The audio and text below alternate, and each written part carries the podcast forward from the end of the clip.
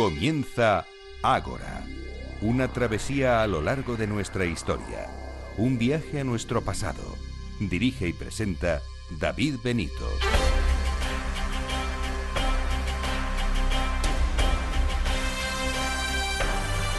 Muy buenas noches y bienvenidos a Ágora, la cita de Capital Radio con la historia.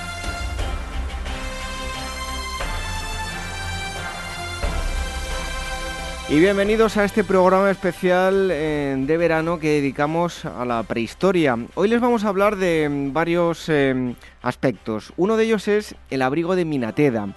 Nos vamos a ir hasta Albacete, allí se conoce como la Capilla Sixtina del arte post-paleolítico. Tuvimos una larga conversación con uno de sus responsables, uno de los guías, y nos dio muchísima información sobre ello. También abordaremos el tema de las mujeres en la prehistoria. Intentaremos abandonar un poco los estereotipos de los que siempre se ha hablado. Eran los hombres quienes cazaban, eran las mujeres quienes recolectaban y decoraban las cuevas. En fin, hablaremos de muchos aspectos, todo ello relacionado con las mujeres en la prehistoria. También les eh, contaré en... Eh, se lo haré yo en mi persona, les diré qué nos hace eh, humanos. De todo ello hablaremos en los próximos minutos. Tendremos tiempo para hablar largo y tendido. Y por último, otro de los temas nos llevará hasta Irán y les contaremos los hallazgos, los vestigios de los Homo sapiens más antiguos fuera de África que se hallaron en la cueva de Kaldar, en Irán. Y lo haremos con André Olé, que es investigador eh, español que estuvo excavando allí en la cueva. Estos cuatro temas serán los que componen este programa dedicado a la prehistoria.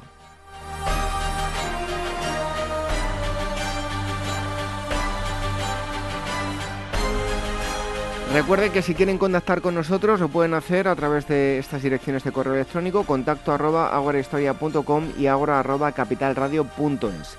También a través de las redes sociales, el Twitter arroba agorahistoria facebook.com barra Historia Programa y telegram.me barra Historia Radio.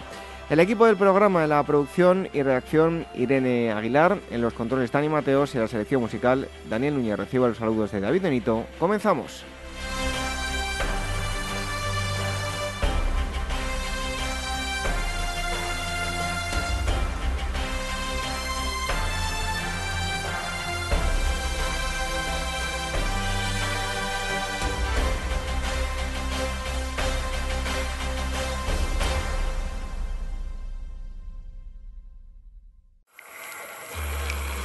Historias de la prehistoria. Revive los grandes descubrimientos que nos han llevado a conocer quiénes somos y de dónde venimos. Lucy, el hombre de Neandertal, el hobbit de Flores y otros muchos ancestros. Historias de la prehistoria, un libro de David Benito, editado por la Esfera de los Libros.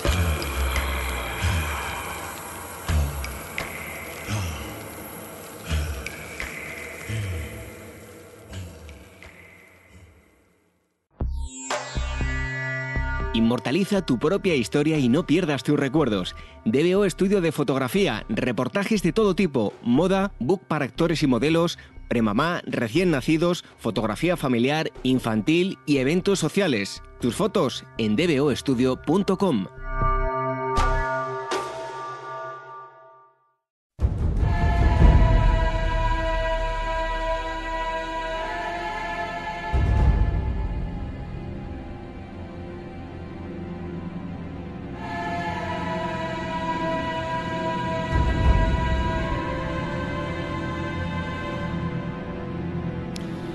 vamos a hablar en los eh, próximos minutos de prehistoria, algo que probablemente algunos de ustedes em, pues no hayan reparado en, ello. Y es que, eh, sobre todo ahora, pues ya la cosa está cambiando, pero anteriormente pues íbamos a los museos y las mujeres prehistóricas se veían siempre relegadas ya no en un segundo plano, sino en un tercer plano, cuarto o directamente ni aparecían en las recreaciones, en los paneles. Y hoy tenemos con nosotros a Begoña Soler, ella es conservadora del Museo de Prehistoria de, Valencia, arqueóloga, em, doctora en, Historia. Begoña Soler, muchísimas gracias por estar aquí con nosotros en Ágora. Hola, buenas tardes. Y también ha participado, em, si no recuerdo mal, en, una mm, eh, exposición, en un libro dedicado a, la, mujer en, la prehistoria. Begoña, en muchas ocasiones eh, no se ha estereotipado el, papel de la mujer en, la prehistoria, pues eh, mirándolo ¿no? Con, ojos contemporáneos, indudablemente, eh, si nos ponemos en el papel de una mujer embarazada en la prehistoria, desde luego que tendría sus limitaciones, eh, pues las de cualquier embarazada, pero en ocasiones se ha dado una visión eh, bastante machista de nuestras antepasadas prehistóricas, ¿no? Efectivamente, absolutamente machista y patriarcal a lo largo de toda la historia de la investigación, prácticamente hasta el siglo XX. Eh, las mujeres de la prehistoria, de hecho, no las hemos estudiado, no las hemos conocido. Si todos cerramos los ojos y pensamos en qué estudiábamos cuando íbamos al colegio o al instituto, pero incluso en la facultad, eh, recordaréis el hombre prehistórico, el origen del hombre, los hombres del pasado. Ni siquiera en esos títulos aparecen las mujeres y, por supuesto, en los contenidos tampoco. Esto, en parte, se debe al neutro masculino, Mm, ya sabéis que el lenguaje neutro casi nunca es neutro porque realmente oculta a las mujeres. Si nosotros hablamos del hombre prehistórico, eh, la visión eh, que tenemos es la de los hombres, eh, que además nos han representado en los libros y en los textos durante muchísimo tiempo, como los hombres que cazan, los hombres que corren, los hombres que lo hacen todo todas las actividades importantes han sido representadas como hechas por los hombres y por tanto las mujeres detrás de ese neutro masculino no hemos existido como pasado de la humanidad. Incluso, eh, Begoña, ya lo decía yo, ¿no? Pero eh, en, las líneas que seguían los museos, la musealización de las exposiciones, también se ha discriminado en muchas ocasiones el papel de la mujer en la prehistoria. Sí, desgraciadamente así ha sido. Durante muchísimos años los museos mm, han hecho exactamente la misma función que los libros de texto, es decir, comunicar un, un pasado sesgado, un pasado en el que las mujeres no existían ni en las imágenes ni en las actividades que esos museos eh, representaban que podrían hacerse en el pasado. Precisamente por esto, hace ya, pues desde el año 2010, hay un grupo de arqueólogas y de investigadoras eh, feministas estamos en diferentes trabajos de investigación para precisamente intentar paliar eh, esa imagen sesgada y estamos creando nuevas imágenes eh, con una investigación detrás importante prácticamente desde el paleolítico hasta el mundo griego para que desde los docentes hasta cualquier persona que, quiera ilustrar eh, cualquier imagen de la prehistoria pueda encontrar unas imágenes no sesgadas en las que las mujeres aparecen eh, tanto como los hombres en aquellas actividades que sabemos o que hemos podido investigar que realizaron a lo largo de la prehistoria. Bueno, en la prehistoria eh, muchas veces, eh, por no decir siempre, no es muy complicado llegar a, conclusiones con, el poco material que tenemos. No tenemos eh, documentos escritos que, nos cuenten cómo vivían.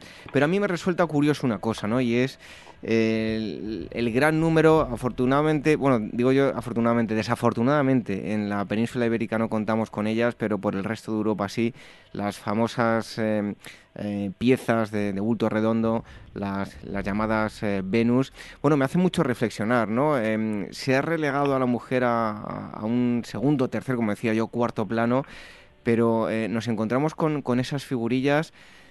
¿Podemos ver una sociedad matriarcal en la que podrían tener ser un objeto de veneración estas figuritas? Bueno, yo quizá eh, empezaría por decir que estas eh, figuritas femeninas a las que durante muchísimo tiempo se les ha atribuido el valor de Venus, es decir, de canon de la belleza prehistórica, realmente ya no se interpreta así. Muchas investigadoras eh, que en los últimos años han reparado en estas figuritas están empezando a encontrar otras posibles explicaciones más relacionadas con la socialización de las propias mujeres, con la representación o la autorrepresentación de las mujeres, eh, quizá también en determinados momentos con eh, la maternidad pero en ningún caso con la sociedad, lo que se ha querido dar a conocer como una sociedad matriarcal.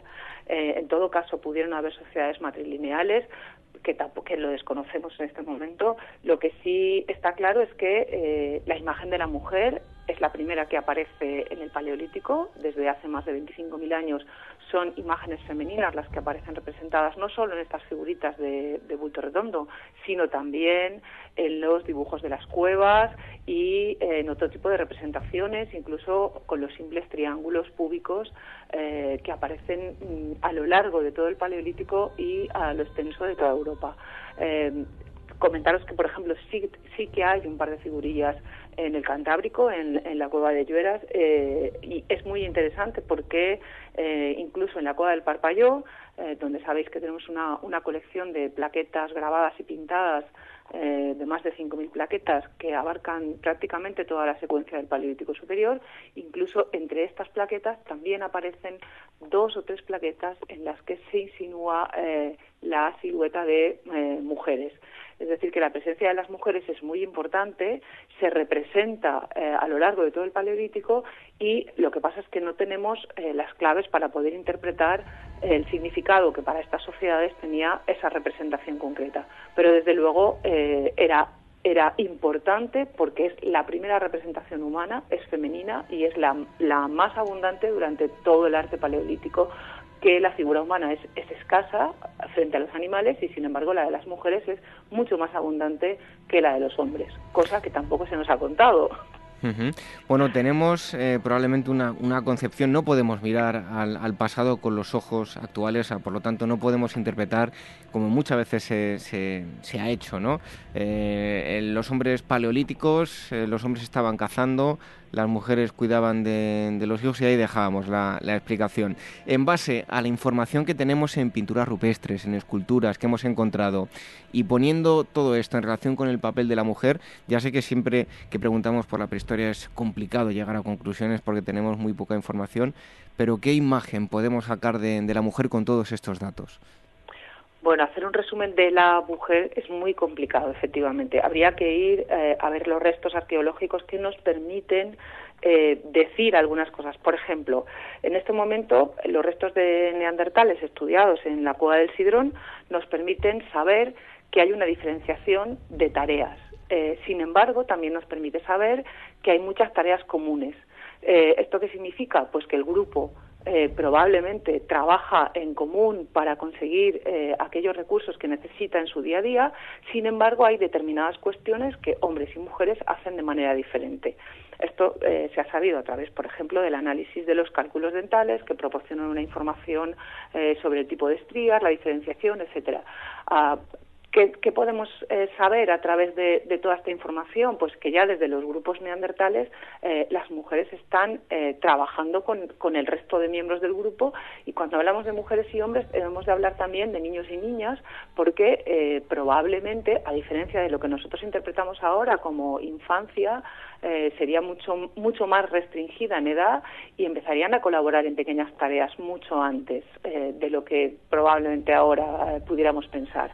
Y, lo que sí que está claro es que eh, la mujer tiene o las mujeres tienen un papel muy importante en cuanto a la reproducción, evidentemente, en cuanto al mantenimiento del grupo, muy probablemente en cuanto a la transmisión de conocimientos, puesto que esa necesidad de quedarse en el ámbito doméstico durante un determinado tiempo debido a los partos eh, y a la lactancia inicial, hace que eh, toda su capacidad y todos sus conocimientos los pueda transmitir a aquellos miembros del grupo, probablemente todavía pequeños y los ancianos que colaboran en esta eh, en este compartir conocimientos es muy importante el papel de la mujer. También tenemos que pensar que las actividades externas, sobre todo la caza, que siempre se ha visto como una actividad exclusivamente masculina, eh, no tenemos datos eh, concretos, sobre todo en momentos antiguos, para saber si las mujeres cazaban o no cazaban. Lo que es posible es que en algunos grupos lo hicieran y en otros no. En algunos grupos colaboraran con los compañeros y en otros no y, muy probablemente el tipo de caza fuera diferente o en cada grupo dependiendo de que estuvieran más en la zona norte de Europa o más hacia el Mediterráneo. Con todo esto quiero decir que el trabajo de las mujeres es importante si nos vamos a momentos más eh, más, digamos, cronológicamente más recientes, hablamos ya del neolítico, donde conocemos la agricultura, donde se trabaja el procesado de los alimentos, de los cereales, etcétera, ahí se, ya se da una mayor relación, una mayor vinculación entre todo ese procesado de los alimentos tan fundamental para el mantenimiento del grupo con el trabajo de las mujeres. También es cierto que se interpreta a partir de ese momento que hay un trabajo exterior y un trabajo interior, pero hay una cosa muy importante que debemos reflexionar y es que el trabajo interior, el trabajo doméstico, no tiene por qué ser minusvalorado ni tiene por qué ser diferenciado de otros tipos de trabajo que sean necesarios para el mantenimiento del grupo. Esto es algo que hacemos desde el presente, desde nuestra información y formación actual y que de alguna manera nos ayuda a deformar ese pasado. Begoña, contamos con eh, algunos restos eh, prehistóricos, em, humanos por cierto, de, mujeres con heridas de guerra y me explico. En principio que podrían haber eh, sido provocados, pues, por ejemplo, por algún incidente durante la caza. Ah, así, digamos que asociar una herida de caza a, una mujer, no. Lo que sí que eh, tenemos restos, son muy escasos, hay que empezar por decir que eh, los restos humanos del Paleolítico, incluso del Neolítico, son escasos, pero sobre todo durante el Paleolítico los restos humanos son escasos, los enterramientos eh, que se han podido recuperar son escasos. Sí que hay alguna, eh, alguna escápula con alguna punta de flecha, pero que todavía habría que, son, son digamos, afirmaciones que hay que tomar con, con mucha precaución, porque hasta que no se haga un buen análisis de, esos restos que son recuperados en excavaciones eh, antiguas, no podemos saber. Podría ser, en cualquier momento podría aparecer eh, algún resto de una punta de flecha o de cualquier otro, por ejemplo, traumatismos sí que se han encontrado, pero relacionarlos directamente con la actividad de la caza, eso es muy complicado, pero tanto en hombres como en mujeres. Bueno, a nivel de adornos, ¿podemos hablar de un dimorfismo muy marcado entre lo, femenino y lo masculino o, no hay tanta diferencia según eh, los datos, eh, los escasos datos que, nos proporciona la cultura material de cada sociedad, como por ejemplo los collares? Eh, restos ornamentales hay muchos a lo largo de todo el Paleolítico y del Neolítico, por supuesto. Eh, en algunos casos están asociados a enterramientos, con lo cual eh, podemos asociar a hombres o mujeres, pero generalmente el ornamento no se relaciona en principio de una manera exclusiva con hombres o mujeres. Eh, se han hallado enterramientos, y estoy pensando, por ejemplo, en los de Sungir, que son adolescentes, femeninos y masculinos, donde aparece el mismo, tiempo, el mismo tipo de concha o donde aparece el mismo tipo de adorno en hombres y mujeres probablemente, y esto es algo que, los que nos dedicamos a estudiar el ornamento, pues todavía no podemos eh, explicar, el ornamento esté también relacionado con, los marcadores eh, diferenciadores de grupos, de personas dentro del grupo, de probablemente de estatus o de organización dentro del grupo y mm, nos deben nos probablemente nos darán con el tiempo información al respecto de, esa organización interna de los grupos y de la relación entre los grupos, pero de momento una, una diferenciación sexual a través de, del ornamento mm, no lo podemos asegurar. Bueno, em, en, el, en, el, libro que ya citaba yo, que tratáis diferentes aspectos, hay varios artículos sobre la, mujer y la prehistoria, hay uno dedicado al grupo doméstico y las actividades de mantenimiento en una aldea de, la Edad del Bronce, la, la, Yoma de Bechi, en Paterna, Valencia. ¿Qué nos puedes contar sobre, digamos, los quehaceres diarios de estas gentes? ¿Con qué información contamos? Precisamente la Yoma de Bechi es un yacimiento que está muy bien estudiado, porque se excavó, se ha excavado prácticamente en su totalidad después de 25 años y los restos arqueológicos nos han dado muchísima información respecto a las actividades que se realizaban en, esta, en este asentamiento, que es una pequeña aldea de hace 4.000 años, que está al lado del río Turia, en el que básicamente un grupo de eh, pastores y agricultores vivió durante casi 2.000 años. ¿Qué hacían las mujeres y los hombres de este poblado? Bueno, pues solamente se han encontrado eh, dos enterramientos, eh, los dos son masculinos. Mm, no, no nos sirven para determinar a través del enterramiento, eh, más allá de la información propia de la anatomía de, de, las dos personas enterradas, pero sí conocemos las actividades económicas que se relacionan con, tanto con la cerámica, con la incipiente metalurgia, con el procesado de los alimentos porque es, una, es un yacimiento que contiene una cantidad ingente de material cerámico, eh, y que nos habla, porque se ha estudiado los carbones, se han estudiado los pólenes, se han estudiado las semillas, eh, sabemos eh, los cereales, el trigo, etcétera, etcétera. Tenemos muchísima información de cómo y de qué manera vivía este grupo. sin embargo, Todavía no podemos entrar a qué hacía cada miembro del grupo, aunque en estos momentos ya en la edad del bronce eh, sí que es cierto que el trabajo de las mujeres empieza a vincularse al interior eh, de, las, eh, de lo que denominamos las casas y se relaciona fundamentalmente con el trabajo del textil, todo lo que es el tejido, eh, y por supuesto el procesado de todo lo que es necesario para llegar a ese tejido desde las plantas, el procesado de esas plantas, el teñido incluso eh, en momentos posteriores. Y mm, la metalurgia, por ejemplo, incipiente, eh, que siempre se ha relacionado con el sexo masculino, bueno, pues es algo que tampoco está claro que sea exclusivamente una tarea masculina y bueno se está investigando la, participación de las mujeres eh, por ejemplo en la captación de materias primas tanto para la metalurgia como por ejemplo para eh, el siles la fabricación de ofes o para la fabricación de eh, cualquier elemento necesario para lo que es la, vida cotidiana en esta pequeña aldea. Begoña, ¿qué estudios o ideas se han planteado sobre la maternidad en la prehistoria? ¿Conocemos algún dato que nos dé una idea sobre eh, prácticas maternales en la prehistoria gracias al registro arqueológico?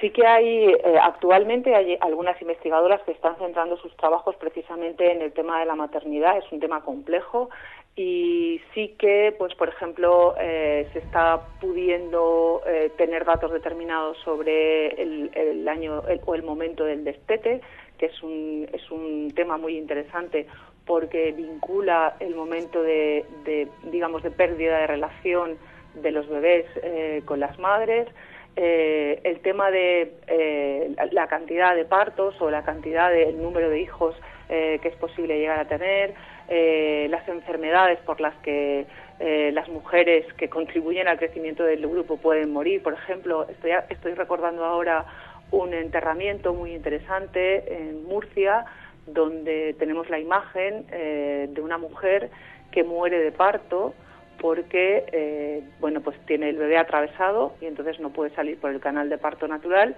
eh, al no haber ningún mecanismo mm, de lo que nosotros ahora interpretaríamos como una cesárea pues en, este trabajo de parto muere la madre y el bebé a través de los restos humanos es posible eh, identificar, eh, pues por ejemplo, este tipo de, de, muertes vinculadas eh, a la maternidad, de la misma manera que se está haciendo un estudio sobre la relación de la leche materna, el destete, etcétera, etcétera. Son estudios muy recientes que yo creo que en el futuro nos van a dar una información muy interesante sobre la relación de las mujeres con, con la maternidad. Para terminar, Begoña, nosotros solemos invitar aquí a muchas mujeres que nos están en estudios eh, muy interesantes. Em, en el caso de la investigación, en la historia, en la arqueología, hoy en día eh, se ve de forma igual a, las mujeres que, a los hombres. Aún mm, se siguen encontrando pues con algunas dificultades a la hora de desarrollar su carrera científica.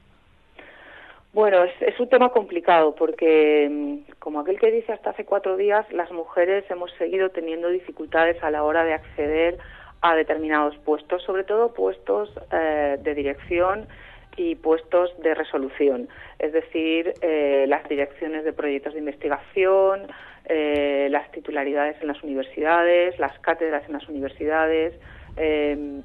sigue siendo, si hacemos un análisis sobre el número de investigadoras y de investigadores, solemos eh, llegar a un casi un 50-50, ¿no? Estamos a la paz. Sin embargo, cuando vamos a los puestos de responsabilidad, donde realmente se generan los proyectos de investigación y a partir de, digamos, lugares donde se toman las decisiones, vemos que el filtro es cada vez mayor eh, que el número de mujeres es cada vez menor, se reduce drásticamente. De hecho, solamente, si no recuerdo mal, y espero no equivocarme, hay una rectora en todo el Estado español.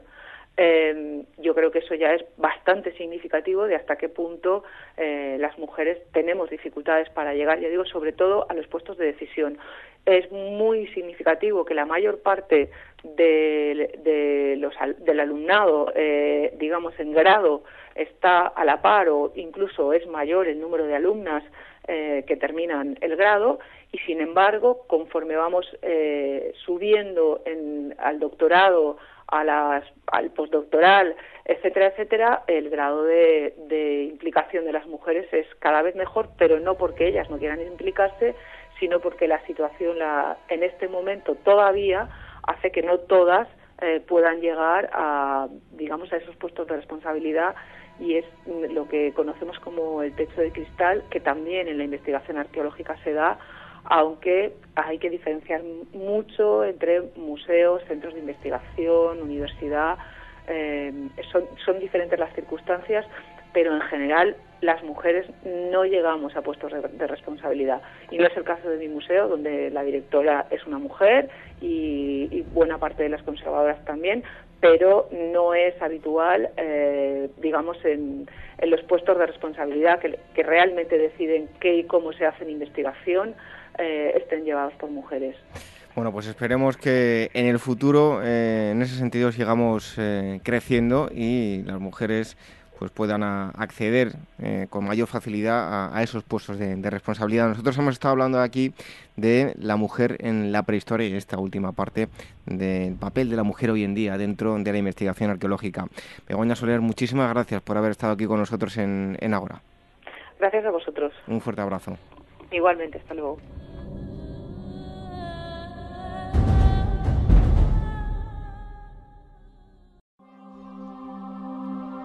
Y al punto feo Apolo habló así entre las diosas. Tengo yo la cítara amiga y el curvado arco, y con mis oráculos revelaré a los hombres la verdadera voluntad de Zeus.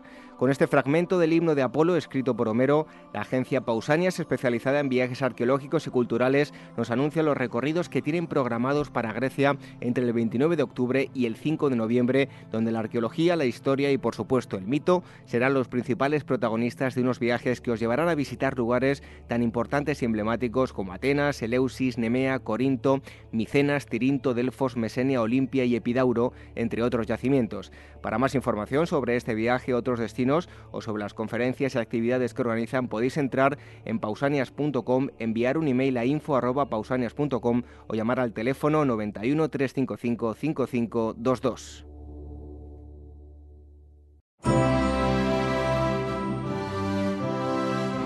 ¿Eres actor o modelo y necesitas un book profesional o simplemente quieres tener unas fotos de estudio? En DBO Estudio de Fotografía hacen tus sesiones a medida. Toda la información en dboestudio.com.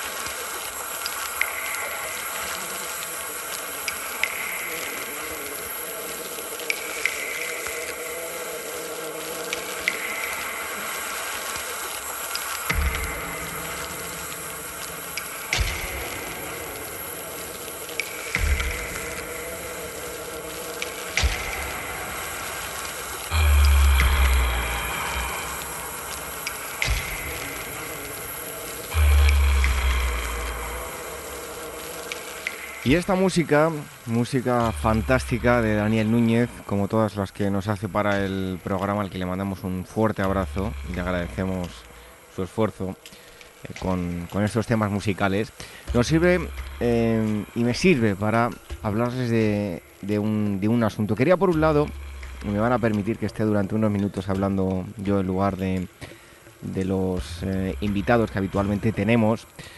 Y es que quería por un lado agradecer a todos aquellos que acudieron a la presentación de mi libro Historias de la Prehistoria el pasado martes 14 de, marzo en la librería Marcial Pons en Madrid. De luego que pasamos una tarde agradable, pues digamos con una alta dosis de, prehistoria. Y también quiero eh, hacer una mención especial para acompañarme a José Manuel Quesada y a José Manuel Maillo, ambos prologuistas del libro.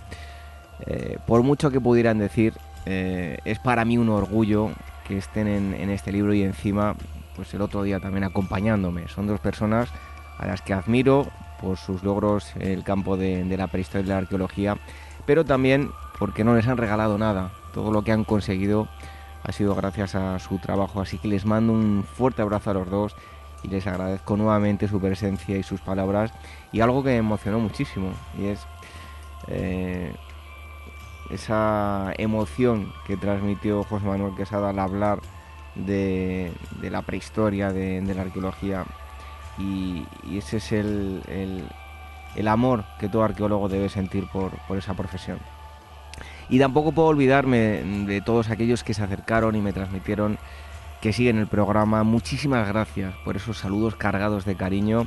De verdad que me llegaron muy dentro. Eh, lo que siento es no poder haberles dedicado más tiempo a cada uno de, todos ustedes, pero ya saben que pues lo que pasa en este tipo de, de actos. Y lo dicho, que me gustaría, si me lo permiten, hablarles sobre algo para que reflexionen. Me gustaría dar unas pinceladas de las historias de las que me hago eco en el libro para eh, pues pensar un poco al respecto y que todos aquellos que no sientan demasiada atracción por la prehistoria, pues que al menos intentar que consigan que, la conozcan, aunque sea solo por encima. Como curiosidad, decirles que la prehistoria es la etapa más larga de nuestra historia y sobre la que menos conocemos. De hecho, ya el, el, nombre que le damos suena casi casi despectivo, ¿no? Prehistoria, como si todo lo que aconteció fuese antes de la prehistoria, como si no nos perteneciese. Pero bueno, no, no vamos a ser demasiado puntillosos, es una designación que, le damos para referirnos a todo este periodo anterior a la aparición de, de, la escritura. Y yo recuerdo que en el colegio, siempre lo he dicho muchas veces, ¿no? y no me cansaré de decirlo, en clase de historia el primer tema era la prehistoria. Los profesores lo daban deprisa y corriendo pues casi casi a modo de introducción, ni tan siquiera entraba luego los exámenes. Eh, aquellas escasas hojas de los libros hablaban del paleolítico eh, inferior, medio y superior, después del neolítico, luego los metales, muy sucintamente, eh, y luego ya directamente pasaban a Egipto, a Roma y a Grecia. Y entre medias, pues nada de nada. no recuerdo eh, escuchar ni una sola palabra o leer ni una palabra sobre calcolítico, sobre mesolítico, por no hablar de, toda la protohistoria que hablan de los metales, pues digo, como muy, muy de pasada, ¿no? Son saltos muy grandes con enormes lagunas. Y tal vez tengamos que ver ahí el, gran desconocimiento del gran público de todo lo que tiene que ver con la prehistoria y la cronología. Sin ir más lejos, a mí me han llegado comentarios, y no solo a mí, ¿eh? sino también a muchos profesores de universidad, gente que mezcla los dinosaurios con la prehistoria. Eh, auténtica, un auténtico disparate, ¿no? Y, bueno, tal vez podamos ver aquí, como digo, ese gran desconocimiento. Pero es que después, cuando los alumnos llegan a la universidad, yo incluido en, su momento, nos encontramos con un vocabulario pues en, en, este campo de la prehistoria, como puede ser musteriense, achelense, chatelperroniense, oldubayense, técnica levaluas, córtex, solutrense y muchas otras palabras que pues al, estudiante Noel le generan un agobio porque le resulta todo nuevo, no lo han escuchado con anterioridad y por desgracia el desconocimiento de todo esto es grandísimo. Yo eh, tengo que reconocer ¿no? que sufrí esto en mis propias carnes y de ahí salió una efímera idea que con el paso del tiempo pues fue tomando forma para elaborar un libro de este tipo. Eh, quise pues hacer una, una especie de, texto que no es eh, lo, que he hecho, ¿no? Que donde se pudiese explicar todo esto al, gran público de forma sencilla y espero, por lo menos esa era mi intención, no sé si lo habré conseguido. Eh, por el otro lado, esto como parte negativa, pero como parte positiva, debemos mucho a nivel de divulgación a, a Tapuerca. Gracias a la labor de difusión, pues mucha gente se ha acercado un poco más a nuestros orígenes, Tapuerca, también Altamira, eh, y, han podido conocer quiénes somos, o al menos intentar conocerlos, porque eh, lo que desconocemos hoy en día es muchísimo, ¿no? Y afortunadamente, y ha sido, como decía, otro de los propósitos de este libro, pues ha sido aportar mi granito de arena para cambiar la imagen que tenemos de nuestros antepasados prehistóricos. Poco a poco se está humanizando el, hombre y la mujer prehistórica. Hemos visto en los últimos años eh, portadas de revistas de, divulgación que las portadas estaban dedicadas a, la prehistoria. Y debe quedar atrás ese concepto de hombres bestias, sucios, auténticos monstruos prácticamente tontos y eh, prácticamente subnormales, si me permite la expresión. Y en este sentido, para nada fueron así. Tengan en cuenta que ellos fueron unos grandes innovadores y nosotros eh, no hemos hecho más que acumular información y mejorar su tecnología. Ellos inventaron los cuchillos para cortar carne, entre otras muchas cosas.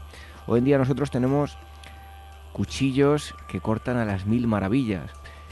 Pero lo que hicimos nosotros no fue más que mejorar esas piezas, esos cuchillos que ya inventó e ideó el conocido como Homo habilis.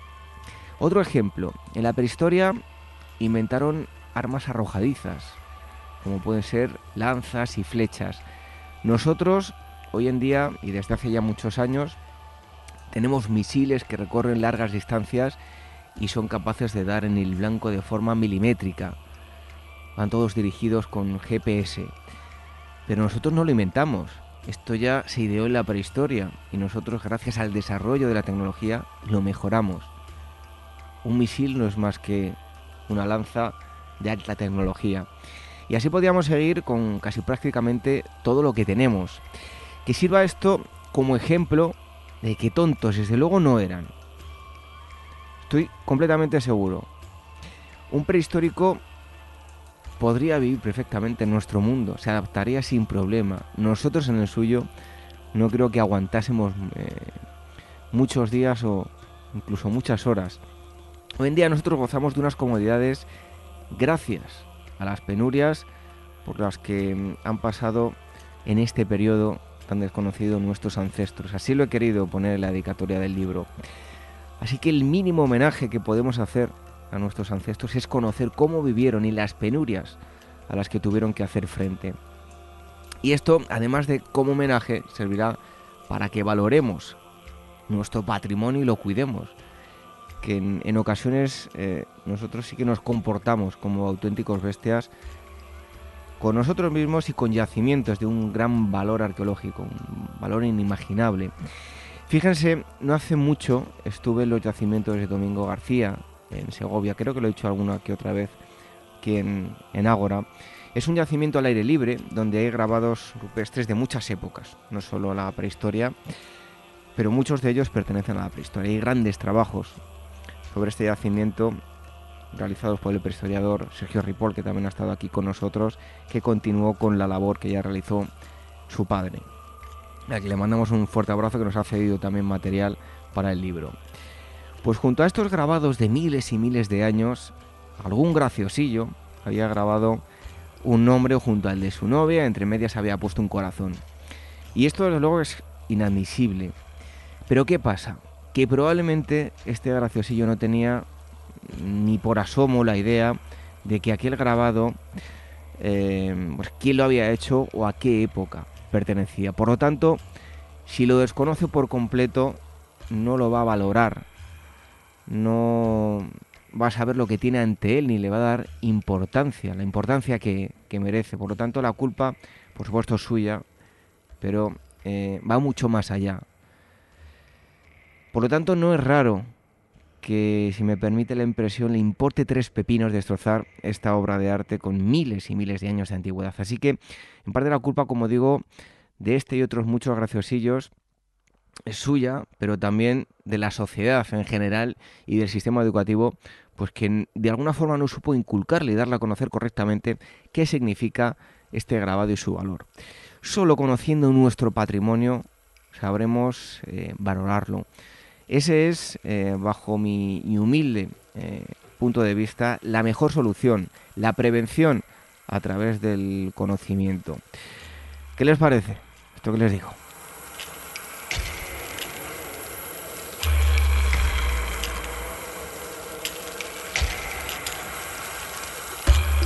Y quería unir a este discurso, eh, bueno, el discurso también que sigo en el libro, en mi libro, que no deja de ser un texto y unos capítulos hilados entre sí por medio de emociones, de sensaciones y vivencias personales y de otros grandes profesionales de la arqueología y la prehistoria.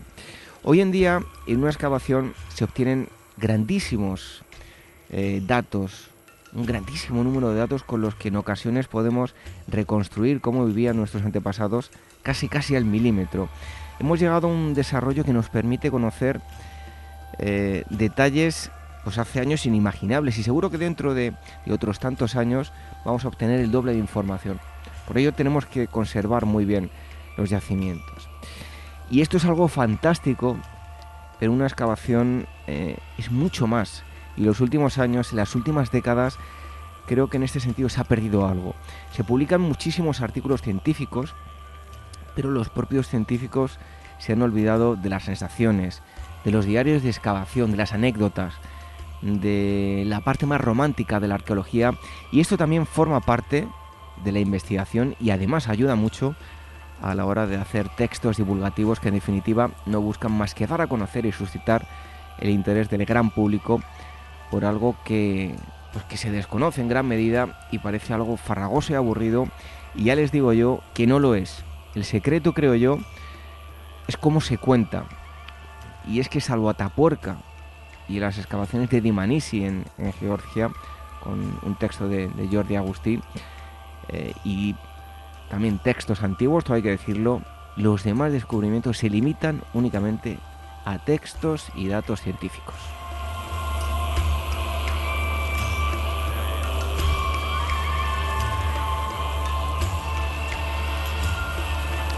Y hay muchos tópicos. He perdido la cuenta de las veces que he escuchado arqueólogos hablando por radio diciendo que la gente está muy confundida con la profesión de arqueólogo después de haber visto películas como Indiana Jones, que este mítico eh, personaje nada se parece en realidad y es todo mucho más aburrido.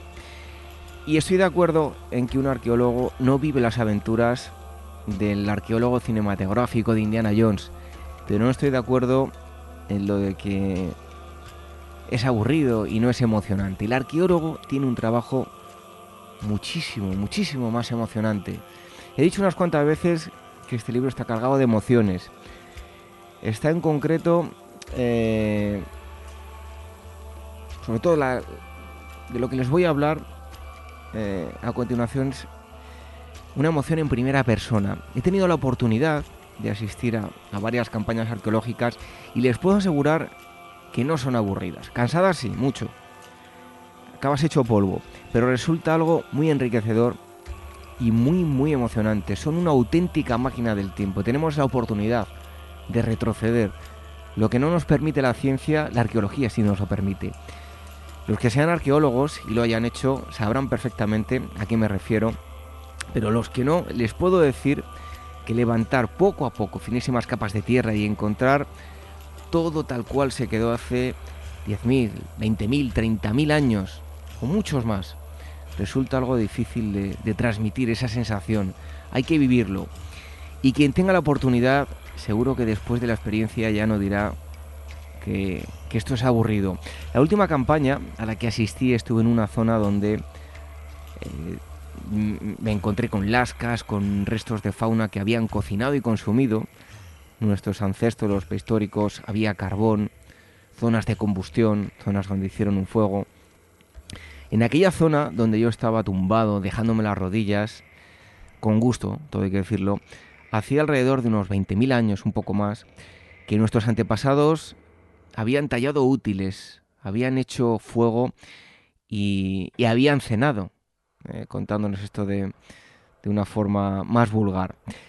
Si nos paramos a pensarlo, por lo menos para mí, resulta mágico. ¿O no creen que, sea así el, poder presenciar em, este tipo de, excavaciones? Yo les pido que hagan un ejercicio, que vayan a un museo, a cualquiera que tengan cerca donde haya piezas prehistóricas. Párense unos minutos frente a ellas, pues ya sean útiles o sean manifestaciones artísticas, y reflexionen, piensen sobre lo que están viendo. ¿Eran o no artistas? Eran o no habilidosos. ¿Ustedes lo harían mejor? Yo desde luego les aseguro que no, por lo menos yo. Cierren los ojos e intenten visualizar a esos antepasados elaborando las piezas, elaborando arte. ¿De verdad pueden pensar que eran seres brutos sin un ápice de sensibilidad?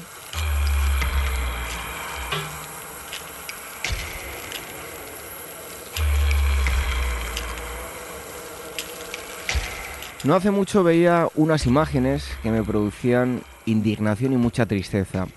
Y con esto que voy a decir no quiero entrar en valoraciones políticas y religiosas, ya que no es ni el marco ni el momento adecuado. Pero escuché a uno de los miembros del equipo de Donald Trump, una de esas personas que dirigen la mayor potencia mundial, y le escuché decir unas palabras que me dejaron atónito. Y repito que no entro en valoraciones religiosas cada cual que piense lo que quiera. Estamos en una sociedad libre. De hecho, el fin de la investigación prehistórica no es encontrar el quién ha hecho que evolucionemos, ni tan siquiera se plantea si hay o no alguien o una inteligencia que lo haya hecho. La prehistoria el estudio de la evolución simplemente se plantea el cómo, el camino que nos ha hecho llegar hasta nuestros días. Ese es el único fin que se plantea la prehistoria. Y es que uno de los miembros del gobierno de Trump eh, uno de los más allegados en una conferencia dijo que llevábamos más de 80 años viviendo en una mentira, que había que cambiar los libros de, de texto, los libros de historia, que toda la investigación en el campo de la prehistoria era una farsa y que la única verdad estaba en la Biblia. Y miren, respeto las formas de pensar de cada uno, somos libres para creer o no, cada cual que haga lo que quiera hay que respetarlo, pero me parece una falta de respeto increíble a tantas y tantas personas que han dado su vida por investigar y conocer cómo se han producido todos esos pasos evolutivos, cómo se ha sucedido la evolución humana y quiénes somos. Decir esto me parece de ser un tremendo ignorante y ojo que no entro a valorar si hay o no detrás de la evolución una inteligencia, de hecho, al igual que a la prehistoria, no me importa, o sea, me interesa el cómo. Pero decir que todo esto es una farsa, por favor. Hay gente que ha dado su vida, que ha hecho la arqueología, de la arqueología su forma de vida. Y que una persona que esté al frente de Estados Unidos, de una potencia mundial, diga esto, a mí desde luego me preocupa y mucho, no sé a ustedes.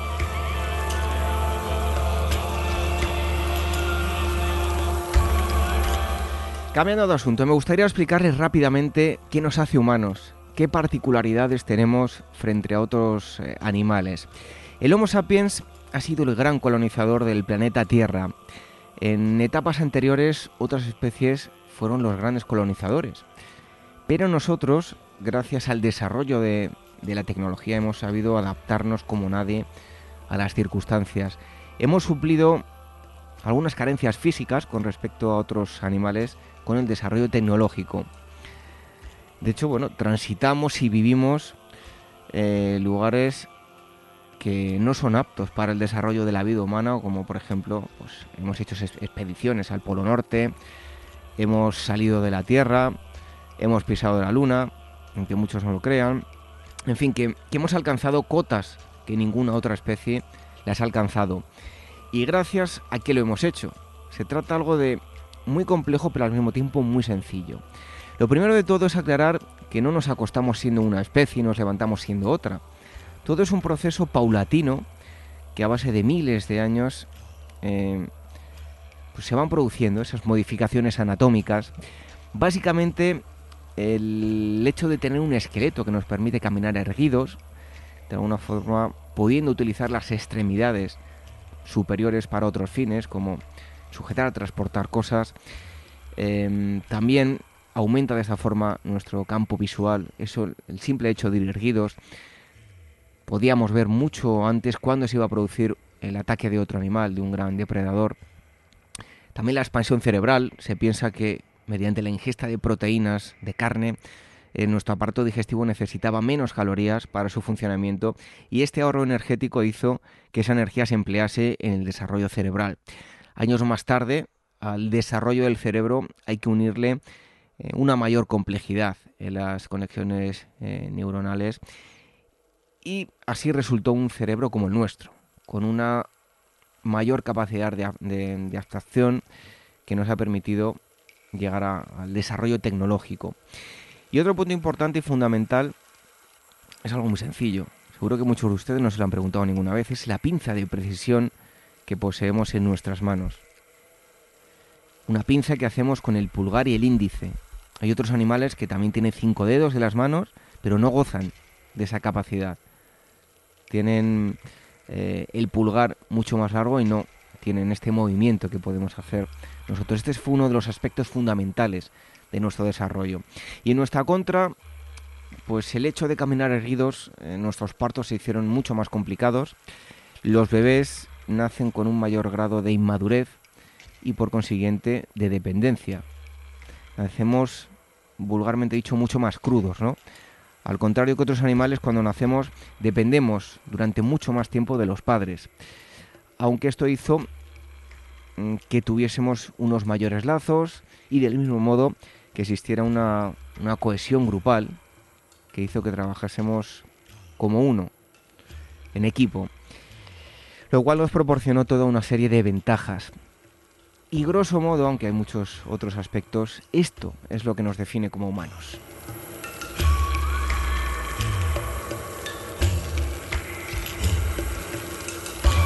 ¿Y dónde ponemos la barrera de lo humano? Aunque hay muchísima polémica con respecto a este asunto, eh, hemos fijado el punto de partida con el primer individuo que elaboró útiles, Homo habilis, con una antigüedad de alrededor de 2,5 millones de años. Ahí comenzó todo y en ese momento se puso en funcionamiento un mecanismo que nos llevó a ser como somos, o, tal vez un poco antes. Es un, mecanismo, hablo yo de forma metafórica. No hay que olvidar, por un lado, que somos producto de mutaciones genéticas de carácter azaroso, que la propia selección natural eh, ha ido, eh, valga la redundancia, seleccionando y nos ha moldeado de la mejor forma para vivir donde vivimos, con unas capacidades aptas para vivir y desarrollarlos en, nuestro entorno. Y tampoco debemos olvidar que somos un auténtico milagro, en el sentido de que hasta evolucionar como lo hemos hecho, eh, se han tenido que dar una serie de circunstancias con millones de variables para llegar donde hemos llegado. Y cuando hablo de milagro, no lo hago refiriéndome a nosotros, a Homo sapiens o todo el género Homo, con superioridad. Cada especie en sí es un milagro. Es única e irrepetible. Una sola variable distinta a lo largo de toda nuestra historia podría haber hecho que cada especie fuese completamente diferente. De hecho, el fin de la evolución, si se puede decir así, porque la evolución, digamos que eh, no tiene fin, eh, ese fin no es ser mejores ni peores, ni más ni menos complejos. La evolución y la selección natural simplemente nos eh, hace mejores, y me refiero a todas las especies, pero no mejores en sí, sino mejores para vivir y adaptarnos al entorno de cada momento. Todo aquel que no es apto para la vida en un determinado lugar termina desapareciendo. Así ha sido desde que existe la vida en la Tierra y así seguirá siendo. A lo largo de la historia de, nuestro planeta, casi todas las especies, por no decir todas, nacen con una fecha de caducidad y la evolución eh, humana es, es, una prueba de ello. Somos la última especie de esta cadena, por el momento, ¿eh? y vamos a desaparecer antes o después. Homo sapiens tenemos una antigüedad de entre 150.000 y 200.000 años y tarde o temprano vamos a desaparecer por diversos motivos, me da igual cuáles sean. Si por nuestra culpa o por el simple eh, la simple selección natural, pero vamos a desaparecer. Y como ya he dicho, la evolución no tiene como fin crear seres vivos mejores ni peores. Eh, las plantas poseen un auténtico laboratorio que les permite hacer la fotosíntesis. Nosotros no lo tenemos, pero tenemos otras capacidades. Y no somos ni más ni menos evolucionados, ni mejores ni peores. Somos simplemente diferentes y estamos preparados para cosas distintas. Así de sencilla, pero al mismo tiempo compleja, resulta la evolución.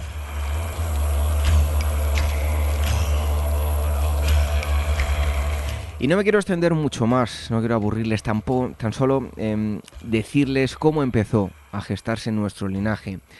Tenemos un ancestro común al género Homo y lo que conocemos como monos, chimpancés, eh, como digo, tenemos un ancestro común, ¿no? Este ancestro se remonta alrededor de entre 5 y 7 millones de años. En el continente africano se va a producir una división de dos mundos. El conocido como el Gran Valle del Rift supone una barrera natural que va a jugar un papel fundamental en la evolución humana, en lo que hoy somos nosotros. Por un lado, tenemos la parte occidental, eh, mucho más extensa, con el paso del tiempo, en comparación con la oriental, pues va a ser un lugar mucho más húmedo, mucho más poblado de, vegetación, donde nuestros eh, donde ese ancestro común va a evolucionar de forma diferente a nuestro género este linaje, como digo, entre otros, pues terminará cristalizando en lo que hoy conocemos como, como chimpancés, y los gorilas.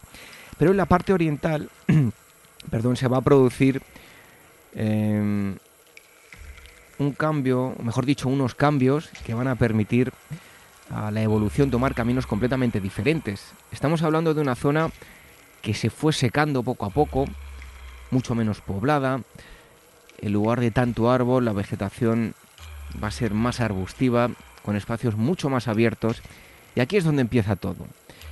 Australopitecos, parántropos, Homo habilis, Homo erectus, Homo ergaster, Homo heidelbergensis, Homo georgicus, Antecesor, Homo neandertalensis, los famosos neandertales, Homo floresiensis, el Homo de Flores, el Hobbit, y Homo sapiens. Grosso modo son los pertenecientes, con excepción de australopitecos y parántropos, del género Homo. Todos estos miembros del género Homo, como digo, más los australopitecos y los parántropos, algunos también considerados, los consideran australopitecos, componen los capítulos de, mi libro.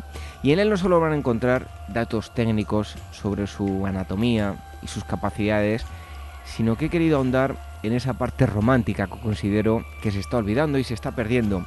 Van a descubrir por qué Lucy se llama Lucy, la forma tan curiosa en que fueron descubiertas las huellas de la Etoli, las primeras improntas de pisadas de unos seres que caminaban erguidos, em, cómo un australopiteco fue capaz casi de suspender una boda, cómo otro australopiteco paralizó las clases de un colegio, en el caso de Homo erectus, en, medio de un enfrentamiento mundial. Eh, al final, este enfrentamiento acabó impidiendo que hoy en día disfrutemos de, sus fósiles, como fue el descubrimiento de, la mandíbula de, Mauer también, que sirvió para describir a Homo heidelbergensis. Eh, los primeros en salir de África, ese punto de intermedio de la evolución como fue Homo georgicus, todos los detalles de cada descubrimiento. Detallo los descubrimientos más importantes que se han producido también en la Sierra de Atapuerca. Algunos de ellos podrían ser argumentos de una película, créanme. En fin, que van a encontrar los pormenores de los más célebres hallazgos que nos han permitido ir reconstruyendo una parte de la evolución de nuestra especie. También van a encontrar la polémica del hombre de Orce em, y que hoy en día tiene un, un valor increíble, ¿no? Los, los, yacimientos donde fue encontrado el hombre de el mal llamado hombre de Orce y seguro que nos va a dar muchísimas sorpresas y vamos a tener grandes hallazgos en esta zona em, conocida como el Old Dubai español.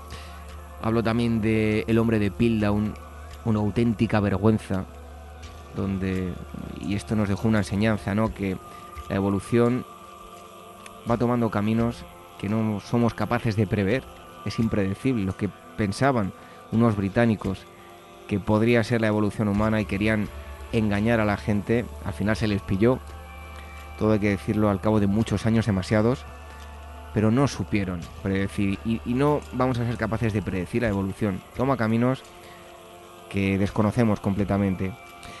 Eh, también la violencia de los cazadores recolectores, uno de los últimos descubrimientos, como ha sido Homo naledi. Si no les importa y no les aburre mucho, ya tendremos tiempo de ir relatándoles cada uno de los grandes descubrimientos que se tratan en, el libro y que me gustaría acercárselo ya que lo he hecho en forma de libro, también me gustaría hacerlo en primera persona a través de las ondas de radio.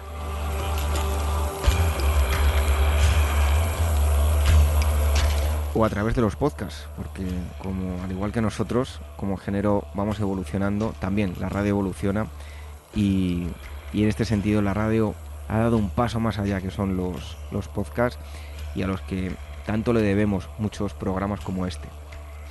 Y para terminar me gustaría hacerme eco de una entrañable historia para que vean que nuestros antepasados, lejos de la imagen que se ha dado de ellos, estaban cargados de humanidad. Y esta historia nos lleva a un yacimiento muy concreto, Georgia di Marisi. Esta ciudad gozó de gran importancia durante la Edad Media y fue precisamente durante unas excavaciones de esta ciudad medieval que aparecieron piezas de mucho mayor antigüedad. Estos fósiles sirvieron para poder documentar el paso de los individuos que salieron de África y comenzaron a diseminarse por, Asia, un punto intermedio entre continentes. No me refiero a Homo sapiens, sino me refiero a los individuos pertenecientes al, género Homo.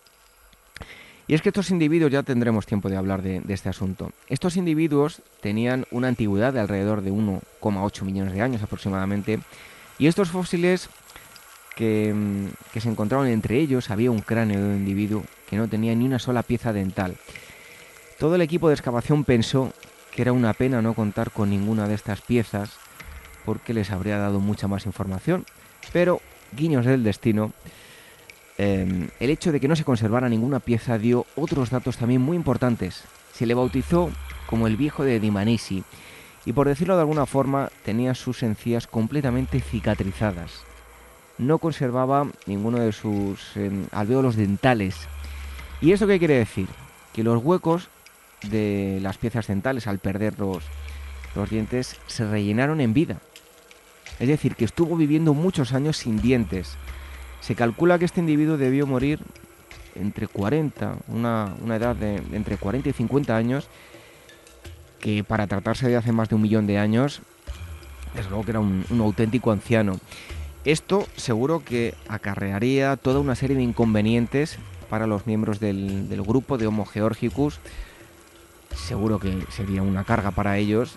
No olvidemos que eran grupos que no eran sedentarios, debían desplazarse y hacerlo con un anciano que en este caso, entre otras cosas, no podía masticar.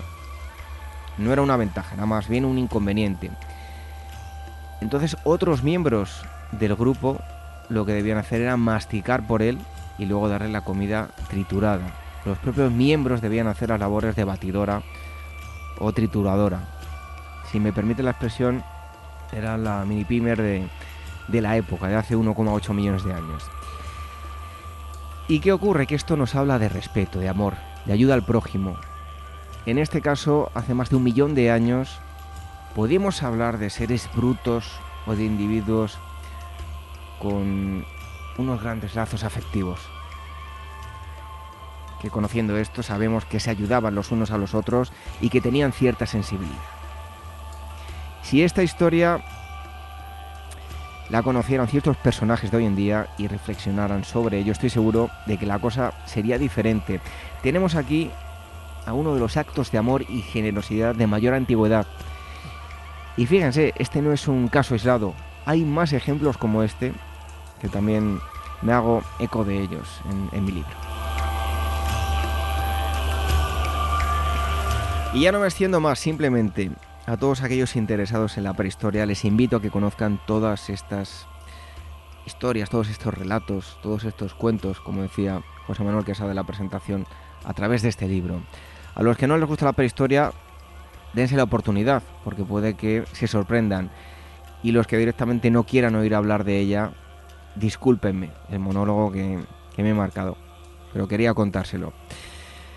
Considero que la mejor forma de homenajear a nuestros ancestros es conocer cómo vivían y las penurias por las que pasaron para que hoy nosotros gocemos de grandes comodidades. Esa ha sido una de mis mayores motivaciones a la hora de escribir historias de la prehistoria.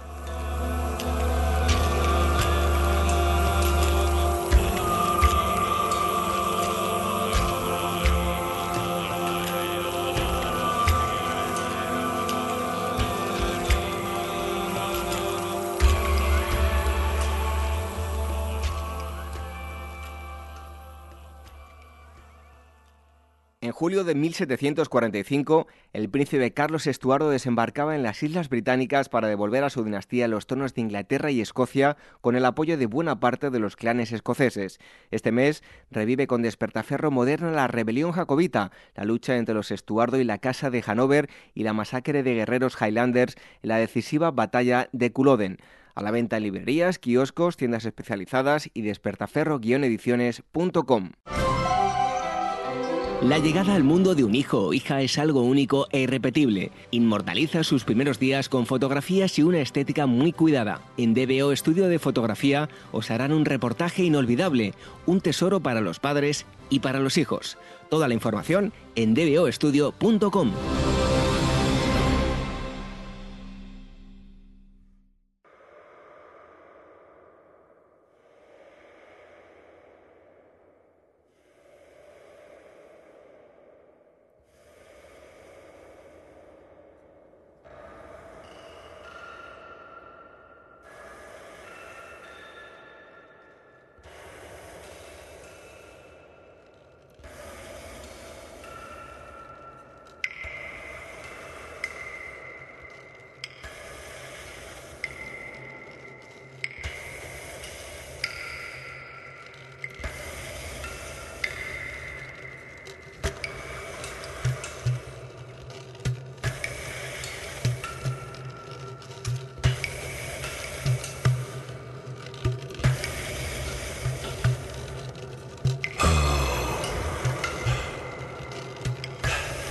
Los sonidos eh, de Daniel Núñez, que están escuchando ahora mismo todos ustedes, nos transportan a una cueva. Así suena probablemente, mm, suene en, Irán, y es que ese va a ser nuestro destino.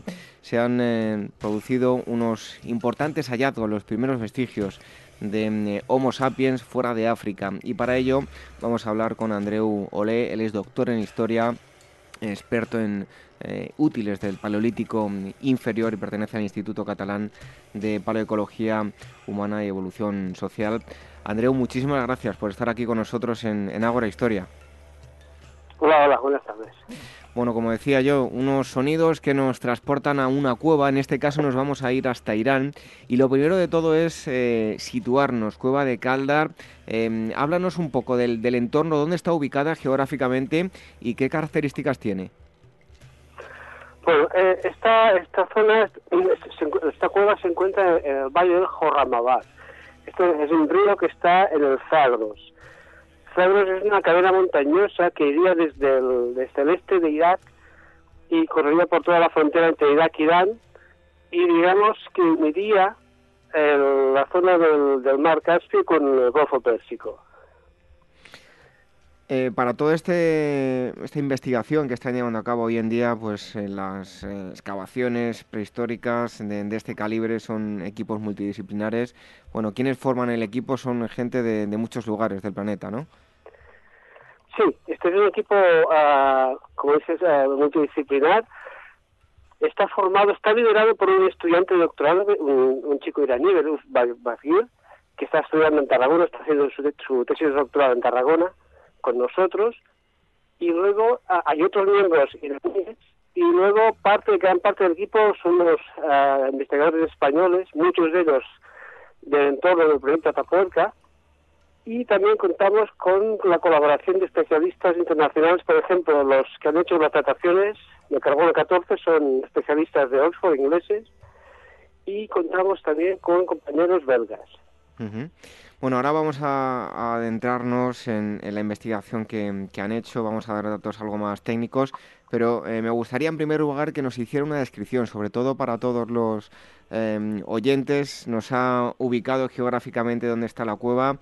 Em, ¿Cómo es eh, la cueva según para hacer radiofónicamente una descripción a todos los oyentes? A ver, es una cueva, la cueva de Caldar es una cueva relativamente pequeña, es esta es una cueva en, roca caliza, como, muchas de las, que son un tipo de, cuevas muy, muy abundantes en la zona. Es una cueva que en su recorrido conocido puede tener unos máximo 40 metros de profundidad por unos 15, 12, 15 de ancho, ¿vale? Esto es la, la, lo que se conoce ahora. Una vez, esas cosas cuando vas excavando, a veces aparecen galerías desconocidas que no son visibles de momento, ¿no? Es una cueva relativamente pequeña. Y antes de, hablar de, los hallazgos, eh, para también situar a los oyentes, eh, ¿dónde debemos ubicar los orígenes de Homo sapiens? En este caso, ahora hablaremos fuera, pero eh, orígenes de Homo sapiens en África, aproximadamente, ¿qué cronologías y con qué evidencias contamos? Sí, los, los Homo sapiens, o los, como llamamos, humanos anatómicamente modernos, es decir, los humanos como nosotros, eh, tenemos que situar su origen entre hace 200 y 150 mil años en África, concretamente en el noreste. En la, quizá el fósil más antiguo es el de Jerto o similares en, Etiopía, ¿vale? en el noreste de, África. Luego, ah, fuera de África, las, los fósiles más antiguos de esta especie que tenemos están en Israel, es decir, en las puertas de África, ¿vale? con una antigüedad de unos 130 mil años. 120, perdón, 120 mil años hasta 80 mil. Allí hay algunos fósiles, pocos, hay algunos ejemplos, pero al, más al norte no tenemos ninguna evidencia hasta mucho más tarde. Luego ah, tenemos alguna, tenemos indicios de que pudo haber una primera salida de África por ah, hacia la península arábiga, ¿vale? Por el estrecho de Bab el Mandeb, el estrecho este que uniría, digamos, la zona de Eritrea con, con, con el Yemen. Es posible, hay indicios, ya por estudios genéticos y por estudios también de, de arqueológicos, que pudo haber una primera salida de África de estos humanos hace unos 120.000 años, 130 como mucho.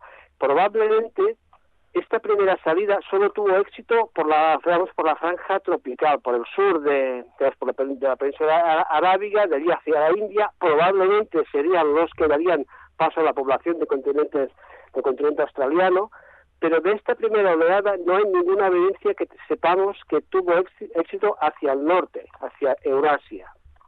Y hay que esperar hasta una segunda oleada que podríamos situar entre hace 50 y hace 40 mil años, que sería la que poblaría todo el Oriente Próximo y la que, para nosotros más importante, daría lugar al poblamiento de Europa por parte de estos humanos, que no ocurre hasta hace 42.000, 43.000 años.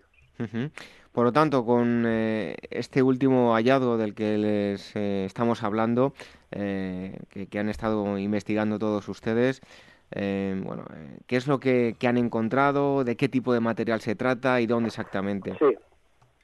En este yacimiento, por el momento, esperamos dar noticias mejores en un futuro, porque pensamos seguir trabajando, no hemos encontrado los fósiles humanos de estos, pero hemos encontrado evidencias indirectas de su presencia en la forma de útiles de piedra. Es conocido, ya se conocía, que digamos, los útiles característicos de sus antecesores inmediatos en la zona que serían los neandertales tienen un tipo de herramientas muy características que se conocen genéricamente como paleolítico medio o musteriense. Pues bien, aquí eh, en esta cueva tenemos esos restos en los niveles de abajo, pero por encima, en unas, capas más jóvenes, datadas alrededor de 50.000 años, tenemos ya presencia de herramientas indiscutiblemente eh, fabricadas por humanos uh, modernos.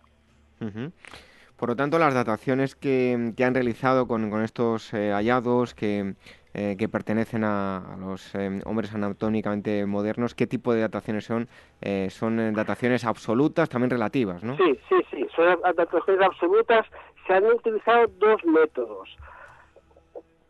Uno es la termoluminiscencia, que data cuestiones del sedimento que ha sido alterado por impactos térmicos, por calor, por, por hogares, pero estas fechas han dado una edad cercana a los 30.000, pero están en el techo. Las que nos importan son las que proceden de la base, es decir, de, la parte más antigua de esos niveles. Y estas han sido ah, obtenidas ah, solamente con el método conocido del carbono 14, con una técnica muy especializada para la cual hace falta ahora muy poca muestra. Eh, no es, el carbono 14 clásico, es un carbono 14 pues, muy, muy de, de la última generación, digamos, y que es que para lo cual hemos tenido hemos contado con la colaboración del equipo de Oxford. ¿Y qué, eh, qué fechas han dado como resultado? aquí, como siempre, esto de las fechas por muy absolutas que sean, hay un margen de error, pero si eh, está, la media está en alrededor de los 50.000 años, lo cual sí que para esta zona, para toda esta zona del Próximo Oriente, sería hasta el momento, digamos, la de las fechas más, más antiguas de esta segunda oleada de, de, sapiens poblando esta zona y que son, insisto, para, es especialmente importante para desde la perspectiva europea porque nos está indicando un poco que toda esta zona funcionó como área fuente de la gran pulsación que unos 5.000 años más tarde acabaría poblando todo el continente europeo. Claro, por parte de Homo sapiens. No es que ya, había poblaciones anteriores, ya hubo, había habido antecesos, luego Heidelbergensis, Neandertales, ¿vale? Pero la, la, población de los humanos de, sapiens sería posterior a, estos, a esto que hemos contado nosotros. Por lo tanto, Andreu, debemos ver eh, bueno, el, papel que va a jugar Irán dentro de la dispersión de, Homo sapiens fuera del continente africano es fundamental, ¿no? Sí, pensamos que sí, por su posición eh, geográfica, todo, todo, es que tradicionalmente se da mucha importancia que la tienen a todo lo que conocíamos de, la, digamos de la, de la zona costera de, de, Israel, del Líbano, porque pensábamos que digamos que estas poblaciones de, humanos modernos que todo el mundo estaba de acuerdo que tenían su origen en África, digamos iban a poblar Europa occidental siguiendo un corredor estrictamente litoral, digamos, desde Israel, por Líbano, a la zona costera de Siria, hacia Turquía, ¿vale? Y ahora estamos viendo este, y había, teníamos otros indicios, pero este es muy importante, que toda la zona de, Oriente Próximo, Irán, Irak, incluso Afganistán, toda esta zona ah, funciona como zona, digamos, de, de, origen de esa población europea. No solo el corredor, digamos, costero levantino, sino toda esta zona del Próximo Oriente. Lo que pasa que hasta ahora, aunque en los años 60, 70 hubo investigaciones, digamos, pioneras, desde los años 80 hasta hace poquísimo ha habido poco poco trabajo en esta zona. Había poco, también ha habido pocas posibilidades de trabajar. Entonces, digamos, están se sabía su importancia, pero ahora el hecho de poder trabajar y, y para nosotros de poder trabajar con, con investigadores locales, pues nos permite un poco sacar a la luz todo lo que se intuía que podía estar en la zona.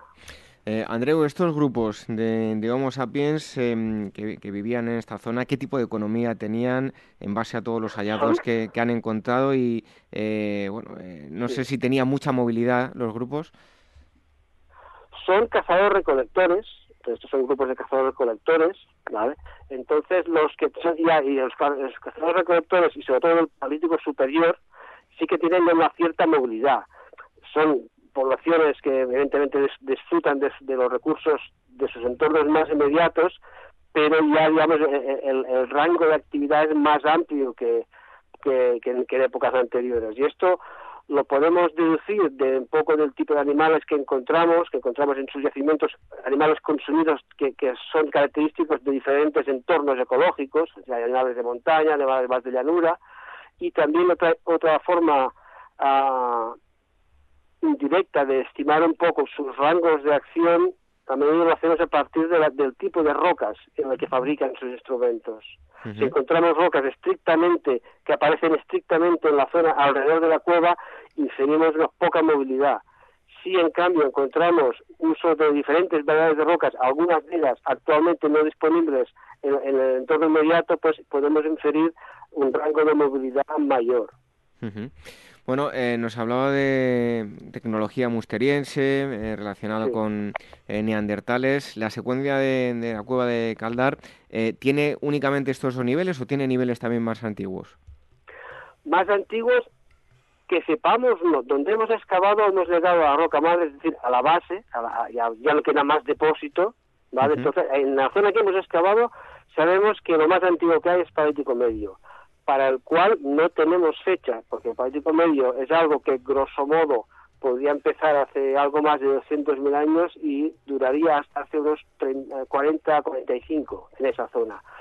Claro, lo que tenemos nosotros pensamos que es del Paleolítico Medio tardío, que pongamos 60.000 años, 70, no tenemos fechas porque ahí el carbono 14 digamos que casi no llega, entonces estamos esperando, estamos pendientes de otras dataciones por otros métodos. Pero, claro, es la zona que hemos estado. La cueva es grande y probablemente hacia el exterior tenga niveles más antiguos. pero eh, pensar que hemos, aunque el proyecto empezó en 2009, los primeros años nos dedicamos a prospectar, a localizar cuevas.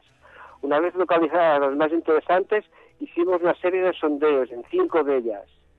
Y ahora ya la última campaña, que es la de 2014-15, ya nos centramos en este. Entonces lo que hemos publicado ahora procede un poco de, es todavía muy parcial, pero aún así nos permite, digamos, uh, pensar que tenemos un proyecto con mucho recorrido, pero claro, estamos, estamos en su inicio.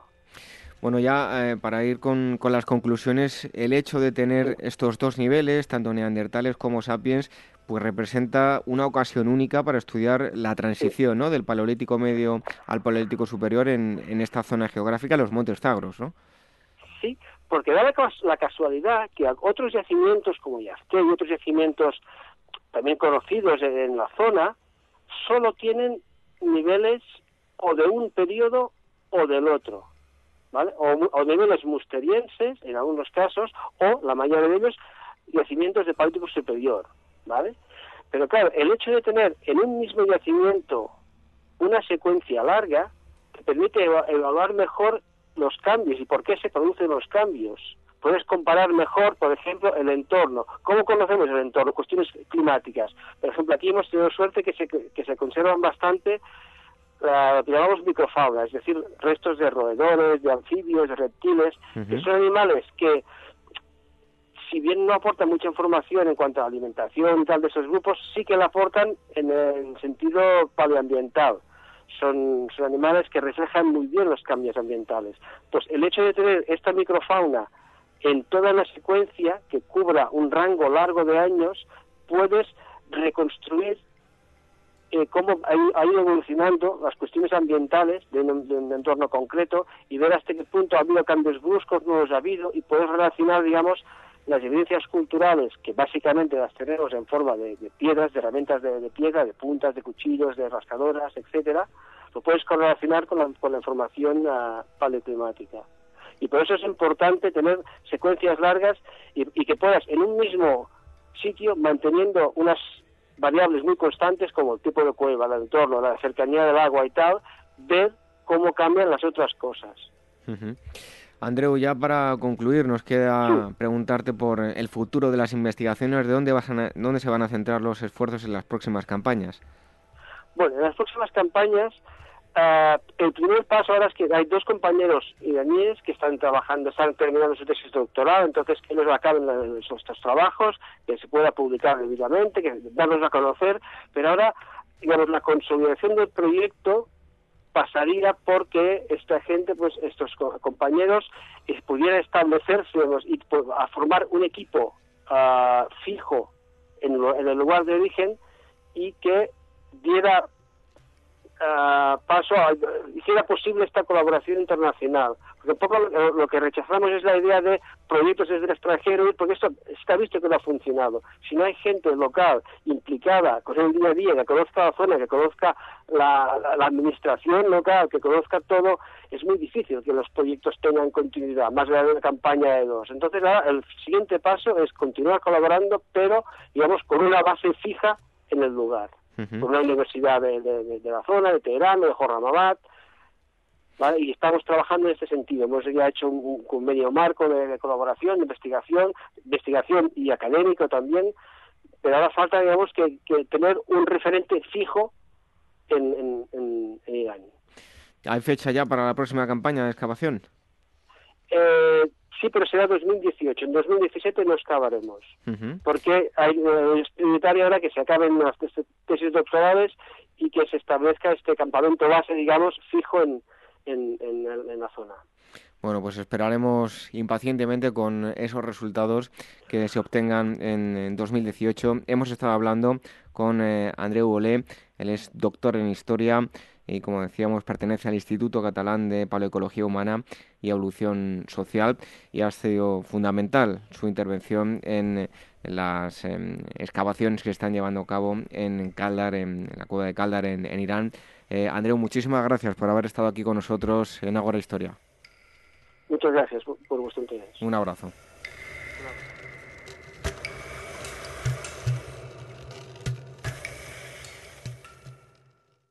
Este mes Despertaferro Arqueología e Historia desciende a la arena del Coliseo para experimentar el mundo de los combates de gladiadores, un ritual funerario en origen que se convirtió en el espectáculo de sangre, dinero y poder más famoso de la historia. A la venta en librerías, kioscos, tiendas especializadas y despertaferro-ediciones.com.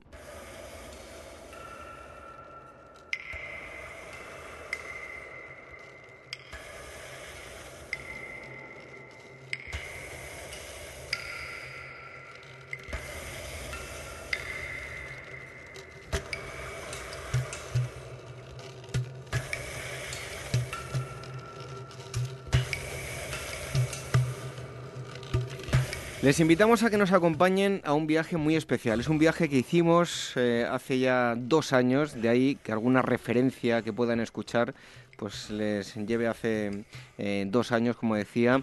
Eh, incluso en algunos momentos escuchen algo de viento. Es que estábamos en una montaña, ahora comprenderán cuando les expliquemos, y de ahí que se nos haya colado de vez en cuando el sonido del viento. Por lo general suele escucharse bien. Pero bueno, les invito a que vengan con nosotros a 8 kilómetros de Yin. Han oído hablar del abrigo de Minateda, dicen que es la capilla sixtina del arte post-paleolítico. Vamos a escuchar eh, el testimonio de una persona a la que le mandamos un fuerte abrazo. Jesús, aunque todo el mundo le conoce como Severo, una auténtica enciclopedia que nos ilustró de todo lo que rodea a, este paraje eh, con muchísimo encanto. Así que vamos a escuchar una pequeña introducción de dónde nos encontramos, una pequeña introducción del abrigo de Minateda. En lo que es el valle, pues habría mucha vegetación palustre y sobre todo mucha agua. Tendríamos pues un cauce central, que es el arroyo de Tobarra actual, y tendríamos probablemente una zona lagunar importante. Y bueno, pues tendríamos mucha caza. ¿Qué caza tenemos? Pues la que arriba vamos a encontrar, ¿no? Pues tenemos sobre todo pues eh, cabra montés, que está en, lo que es la sierra, eh, mucho ciervo, toro y sobre todo conejos. El abrigo grande de Minateda eh, no tiene suelo, al no tener suelo no, no se pueden hacer investigaciones arqueológicas eh, con respecto al suelo, con lo cual no, no, podemos saber qué comían o bueno, qué, qué leña utilizaban para sus hogares, qué, que mucho material de lo que son los depósitos del suelo no los tenemos, pero sí que los tenemos en el contexto que está investigando ahora la UNED y Alberto Domingo, que es el, el, el, contexto eh, arqueológico que ellos investigan, cronológicamente probablemente está muy relacionado con el abrigo grande de Minateda porque son los mismos, o sea, son coetáneos de los que pintaron el abrigo grande de Minateda. Con lo cual estamos en un momento de transición, yo diría, del, mesolítico al neolítico, al neolítico antiguo, podríamos estar ubicados en torno a entre 6 y 10 mil años y bueno, pues son realmente pues los padres de la actual sociedad, ¿no? de esa gran revolución que es el neolítico. Probablemente ya quienes pintan eh, tengan campamentos semipermanentes o permanentes y se están convirtiendo en sedentarios. ¿Para qué van a, a emigrar? ¿Para qué van a, van a ir moviéndose detrás de los animales si los tienen aquí todo el año. Ha cambiado también la temperatura, ha aumentado la, temperatura y por consiguiente tienen agua, tienen mucha caza eh, y eh, la caza es estable todo el año. Por lo que tenemos en todo lo que es el área del, abrigo grande de Minateda, pues, eh, pues es un sitio muy propicio para que se asiente la vida humana y así tenemos restos en, en bastantes eh, lugares en torno a todo lo que es unos 10 kilómetros o 20 kilómetros a la redonda. Ahí teníamos las explicaciones de Jesús, pero le van a escuchar ahora, hablándonos acerca de la cronología. No todo el mundo se pone de acuerdo. Escuchen. La cronología del abrigo grande de Minateda es una cronología, como todos he sabido, muy discutida. Para unos investigadores ubican el abrigo grande de Minateda en el Neolítico, otros investigadores pues lo ubican en el Mesolítico, en ese espacio de transición entre el Paleolítico y el Neolítico, y Henry Braille, por ejemplo, lo ubica el abrigo grande de Minateda en el Paleolítico. En cualquier caso, estamos en una sociedad muy probablemente todavía cazadora-recolectora, eh, que eh, yo pienso que, estarían eh, ya serían grupos humanos permanentes con respecto a lo que es la ubicación de sus hogares, ya no migrarían con los animales porque no tienen necesidad. Ha cambiado el clima, tienen agua y hay una gran riqueza faunística todo el año. Por consiguiente, no es necesario, como ocurría en el Paleolítico, andar detrás de los bisontes o andar detrás de los mamuts, ¿no? porque eh, ya todo el año tenemos más o menos una eh, misma fauna, ¿no? con pequeñas variaciones, con lo cual probablemente ya estarían abajo, estarían en el valle, sabemos que no viven, como en la mayor parte de los abrigos levantinos, no viven en el, en el abrigo, y bueno, pues es una, un, abrigo de agregación, como son la mayor parte de los abrigos de lo que es el conjunto de arte rupestre levantino. El abrigo grande de Minateda, junto con todo el, el, arte levantino, fue declarado eh, Patrimonio de la Humanidad en 1998 y estamos ante el abrigo más grande de todo el conjunto de arte rupestre levantino y probablemente en, el que durante más tiempo se estuvo pintando. Bueno, les pedimos disculpas, ¿eh? de vez en cuando se cuela algún chasquido, el sonido del viento, pero estábamos en plena prehistoria, nunca mejor dicho. Así que eh, quieren saber cuándo se produce su descubrimiento, las eh, interpretaciones, cuándo hay campañas de excavación. Como les digo, hay alguna referencia hace dos años, pero no lo tengan en cuenta. Es cuando hicimos nosotros la visita. Escuchen a Jesús.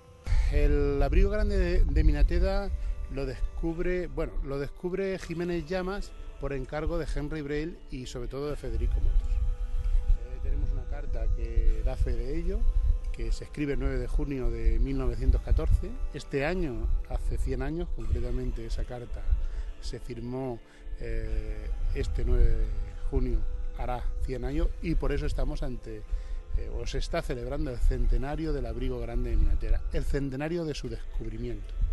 Un año antes, Henry Brel y Federico Motos habían estado en el norte de Albacete, concretamente en Almansa, eh, y, bueno, ellos intuyeron que entre la cuenca hidrográfica del Juca y entre la cuenca hidrográfica del Segura tenían que existir asentamientos por, la, por el contexto espacial y por la adecuación sobre todo también porque estamos en una zona entre lo que es la costa, lo que es Levante y ya lo que es el interior de la meseta, lo que es la zona ya de sierra, Que sería la subbética, Y entre ese espacio ellos ya intuyeron y pagaron a un buscador de arte rupestre que era Jiménez Llama, quien se fue desplazando hasta que encontró Minateda.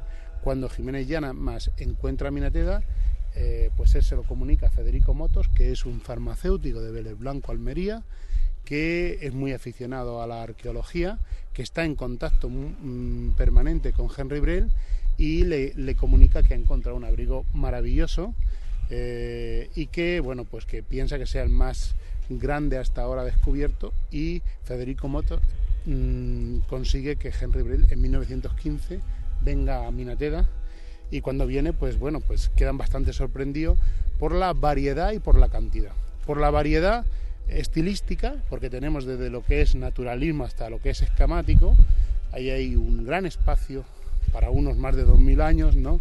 Eh, sabemos que es un gran espacio de tiempo entre lo que es el origen del arte rupestre levantino y lo que es ya pues el final del arte rupestre levantino. ¿no? Y bueno, pues eh, a partir de ahí son muchos. Obermayer viene en 1925, no estoy seguro si es en 1925 o 1922, y lo cuenta, que viene a Minateda por, la, por lee las publicaciones de Henry Brel y viene hasta, hasta Minateda y cuenta pues cómo viene al pueblo, pide que le acompañen y nadie le quiere acompañar porque a la población le da miedo.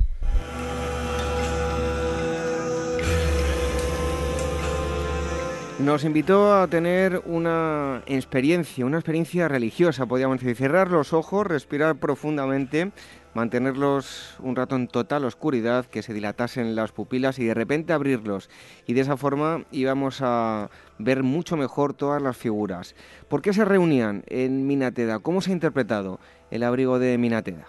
Tienen el espacio del abrigo grande de Minateda como un lugar de concentración. ¿Por qué? Bueno, no, no lo podemos eh, afirmar, ¿no?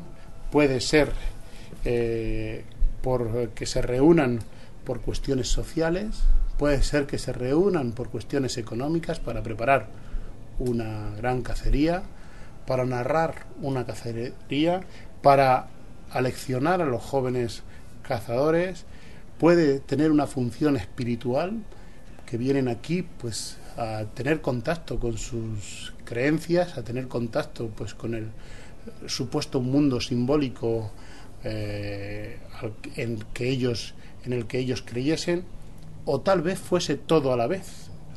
Hoy seguimos haciéndolo cuando vamos de, de romería.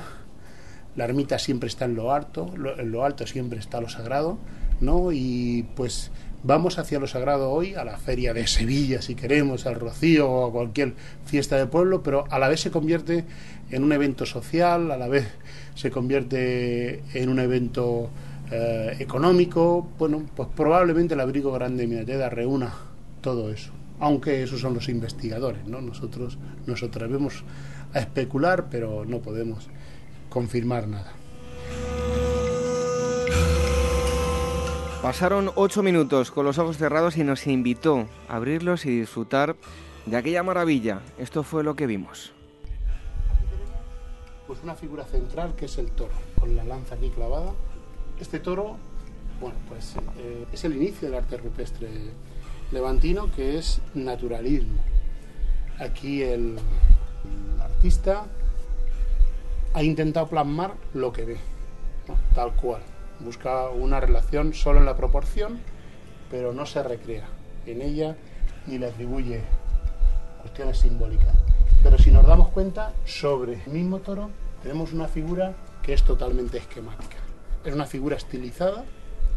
Tenemos aquí las piernas con un enorme falo, con un enorme tronco y una cabeza desproporcionada. Esta figura Sabemos que es esquemática, podríamos decir que ya es neolítica, y esta figura es, eh, es el inicio, es naturalista, ¿no? que podríamos decir que es postpaleolítica. ¿no? Y bueno, pues entre esta figura y esta figura, pues hay investigadores que hablan de más de dos mil y pico de años de diferencia. Con lo cual el abrigo grande de Minalleda fue un lugar en el que se concentraron y eh, vinieron a pintar eh, pues las sociedades de más de mil y pico, dos mil años. Incluso se habla de un periodo más extenso. Y bueno, pues tenemos, eh, entre tanto, tenemos distintos periodos que Henry Grell ya nos data, y que, bueno, pues esto es una joya para poder entender todo lo que es el conjunto de arte rupestre del Levante. Pero esto no fue lo único. Continuamos conociendo más y más figuras representadas en ella, en aquella pared cargada de obras de arte. Aquí, por ejemplo, tenemos rebaños de cabra. No sé si les veis. Sí.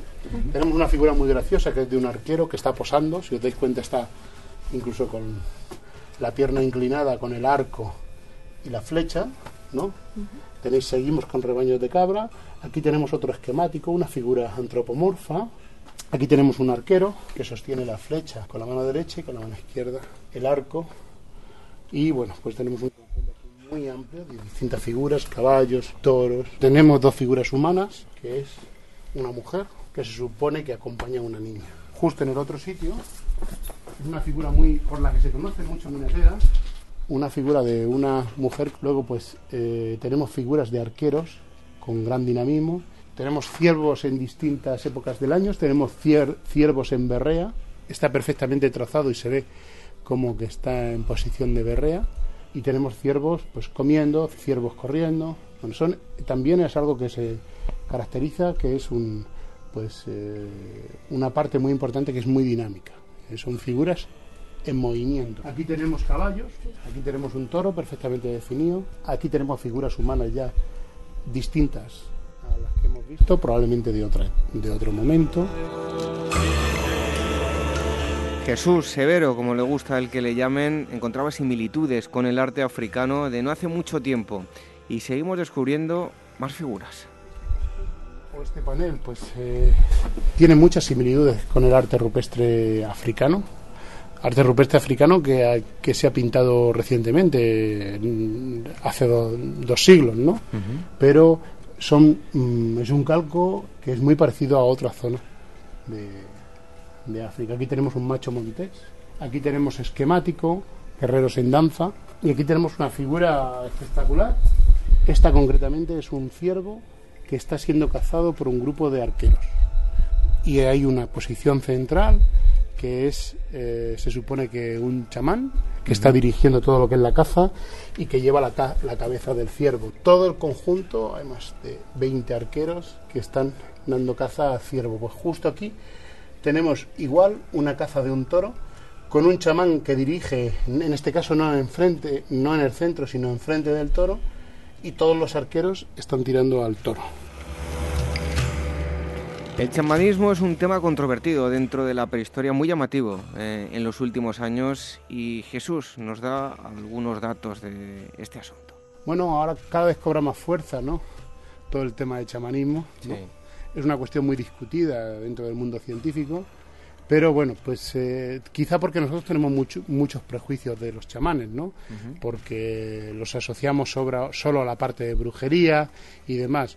Pero entendiendo el chamán como el gran portador del conocimiento del grupo, ¿no? quien, quien recibe la herencia generación tras generación de todo el conocimiento, conocimiento clave para lo que es el grupo, de eso tienen total eh, lógica ¿no? de, para poder comprenderse, porque estos grupos humanos eh, están organizados eh, conforme a la tradición. Ellos conocen las plantas curativas porque han ido experimentando y se van transfiriendo, ese conocimiento se va transfiriendo de generación en generación. Y pues es fácil y lógico que siempre fuese una persona o varias personas la que de alguna manera atesorase esa información. el chamán sabe en qué momento es el propicio para cazar el ciervo. Saben que las ciervas y los ciervos se bajan abajo al valle en etapa de celo y que están mucho más distraídos cuando están en lucha y es cuando mejor se puede cazar desde el punto de vista de que no hay que correr porque están distraídos, ¿no? Pues eso lo saben, saben en qué momento del año pues las cabras están en un punto o en otro punto, o cuáles son los puntos de agua hacia donde van a beber, todo ese conocimiento es el que tiene el chamán, ¿no? El conocimiento curativo también, ¿no? Y probablemente, pues, esta misma persona o estas personas, de alguna manera, también sean los portadores del conocimiento o, del mundo simbólico, ¿no? De lo que es la creencia, ¿no? Y estuviese asociada, ¿no? Entonces, mm, hay muchos prejuicios, como decía, pero eh, desde el punto de vista del sentido común, no tiene tanto que es fácil de, de resolver, ¿no? Eh, desde fuera. ¿Hasta qué punto pues el chamán pudo tener la influencia? Si estas pinturas tienen realmente un valor simbólico, ¿no? Mm, eh, y hasta qué punto, bueno, pues eso son, interpretaciones, ¿no?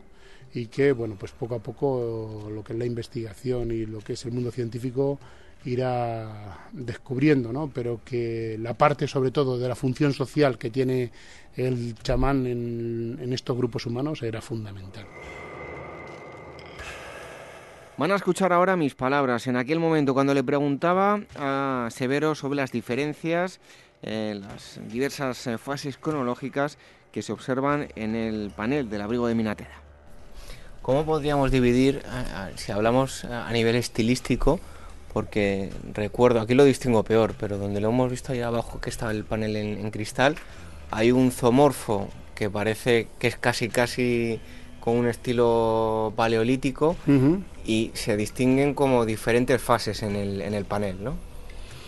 Sí, Henry Brill ya establece varias fases, ¿no?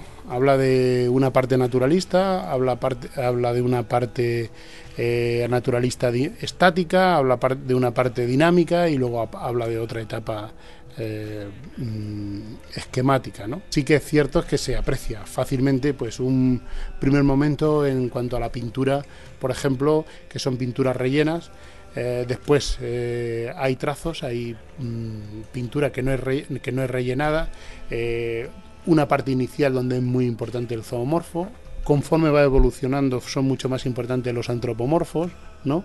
Y es en la propia transición del renacimiento, de lo que sería el teocentrismo al homocentrismo. Cada vez, pues eh, la función, el, peso que va a tener el humano a la hora de ser representado es más importante hasta llegar al mundo simbólico, que sería el más tardío, que sería el, el, del esquemático. ¿no?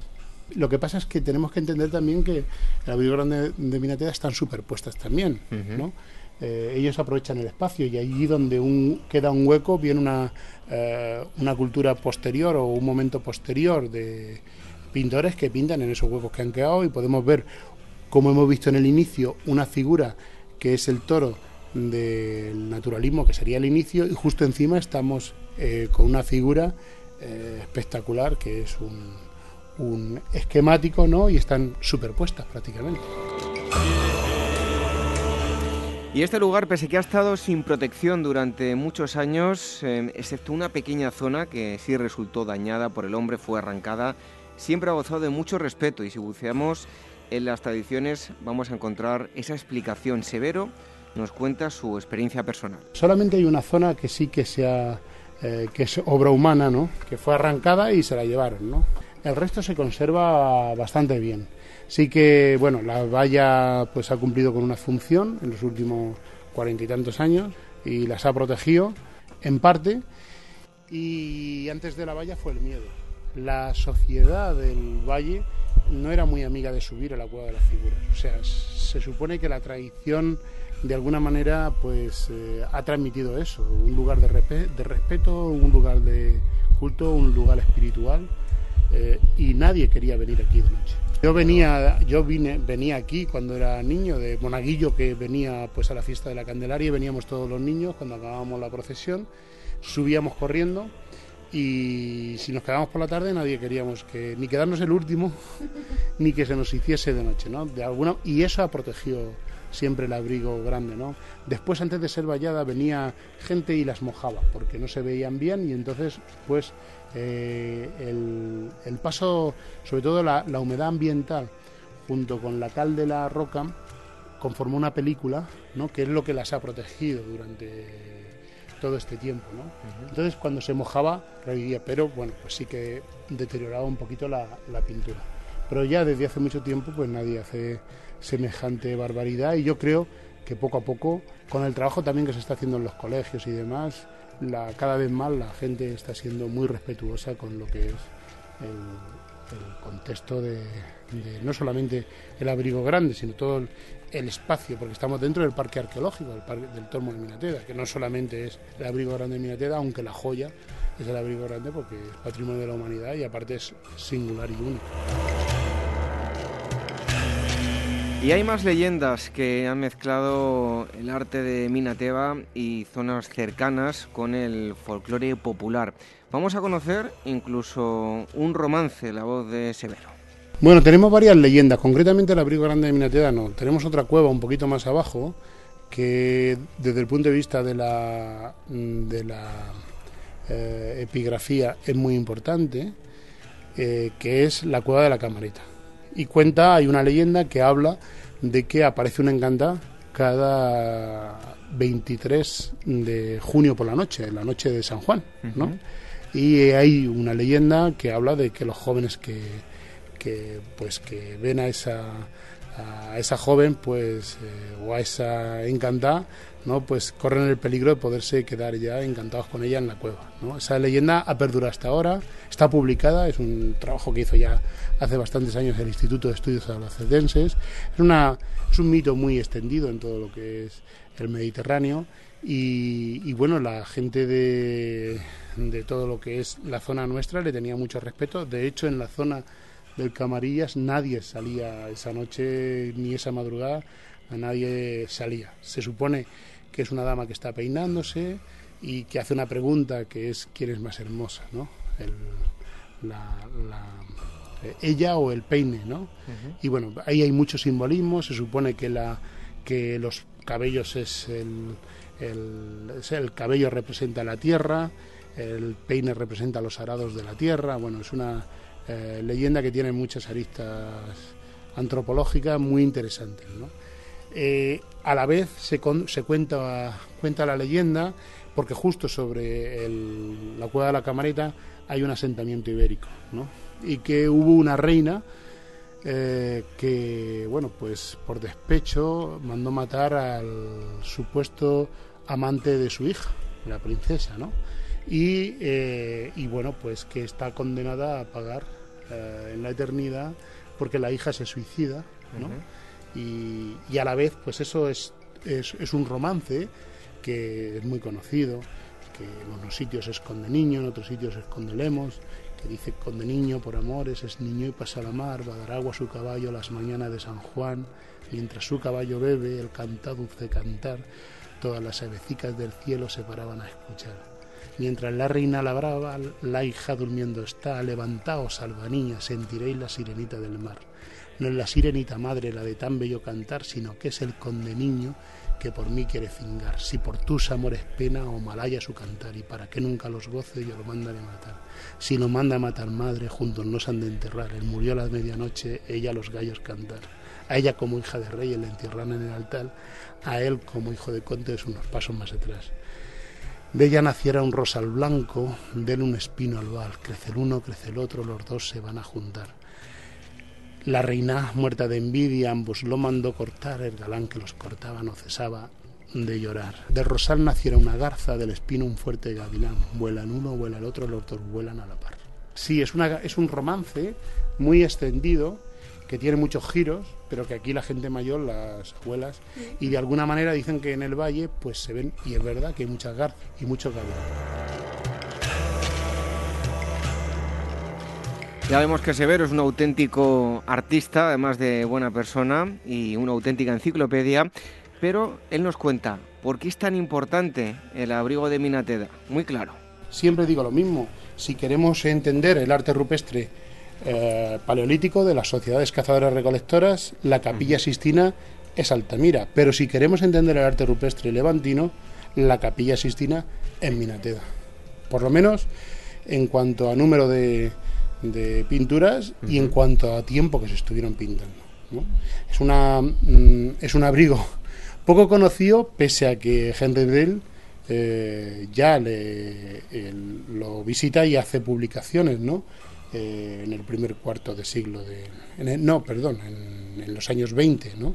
Él lo visita en 1915 y bueno, pues hasta ahora por distintos motivos pues no se ha dado a conocer suficientemente, esperemos que pues con las labores de promoción que se deben de hacer y con programas como este pues pueda darse a conocer y poder eh, pues manifestar todo lo que encierra desde el punto de vista como de clave del arte de los albores del arte del ser humano ¿no?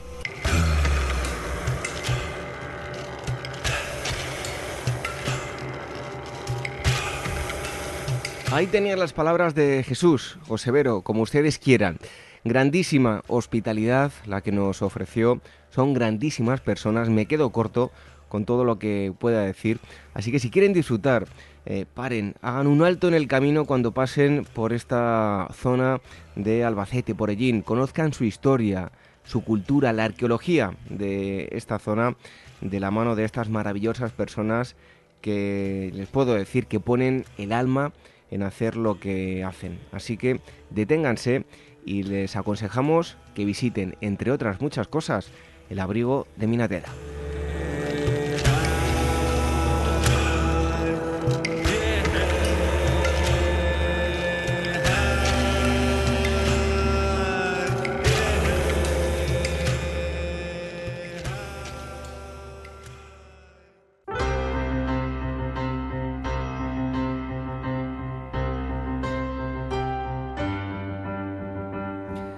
Terminamos con este programa eh, especial verano dedicado a la prehistoria. Hemos conocido todos los detalles sobre el abrigo de Minateda en Albacete, lo que se conoce como la capilla sixtina del arte post-paleolítico.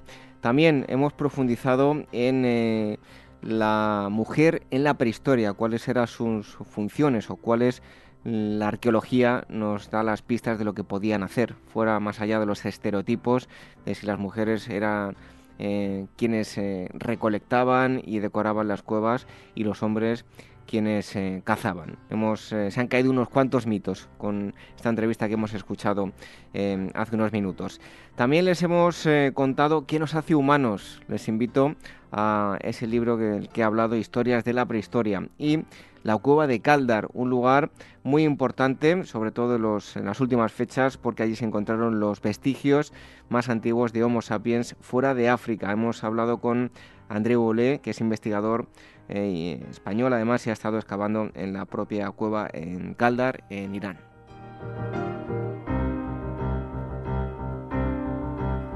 Regresamos el próximo sábado con un nuevo especial en verano. En esta ocasión no abordaremos temas relacionados con la prehistoria, sino que nos centraremos en la eh, antigüedad. Antes de marcharnos, les recordamos que si quieren escuchar los programas em, emitidos durante todas las temporadas pueden acceder a ellos a través de los podcasts en iVoox, en iTunes, tienen todos los enlaces en agorahistoria.com. Nos pueden escribir si quieren contactar con nosotros a contacto arroba agorahistoria.com y agora arroba capitalradio.es. A través de las redes sociales también, el Twitter arroba agorahistoria facebook.com barra programa y telegram.me barra Agora Historia Radio. Nos despedimos hasta el próximo sábado. Esperamos que sigan pasando un feliz verano y el próximo día estaremos con eh, Historia Antigua. Reciba los saludos de David Benito, que pasen un buen verano, que lo estén pasando y hasta el próximo sábado.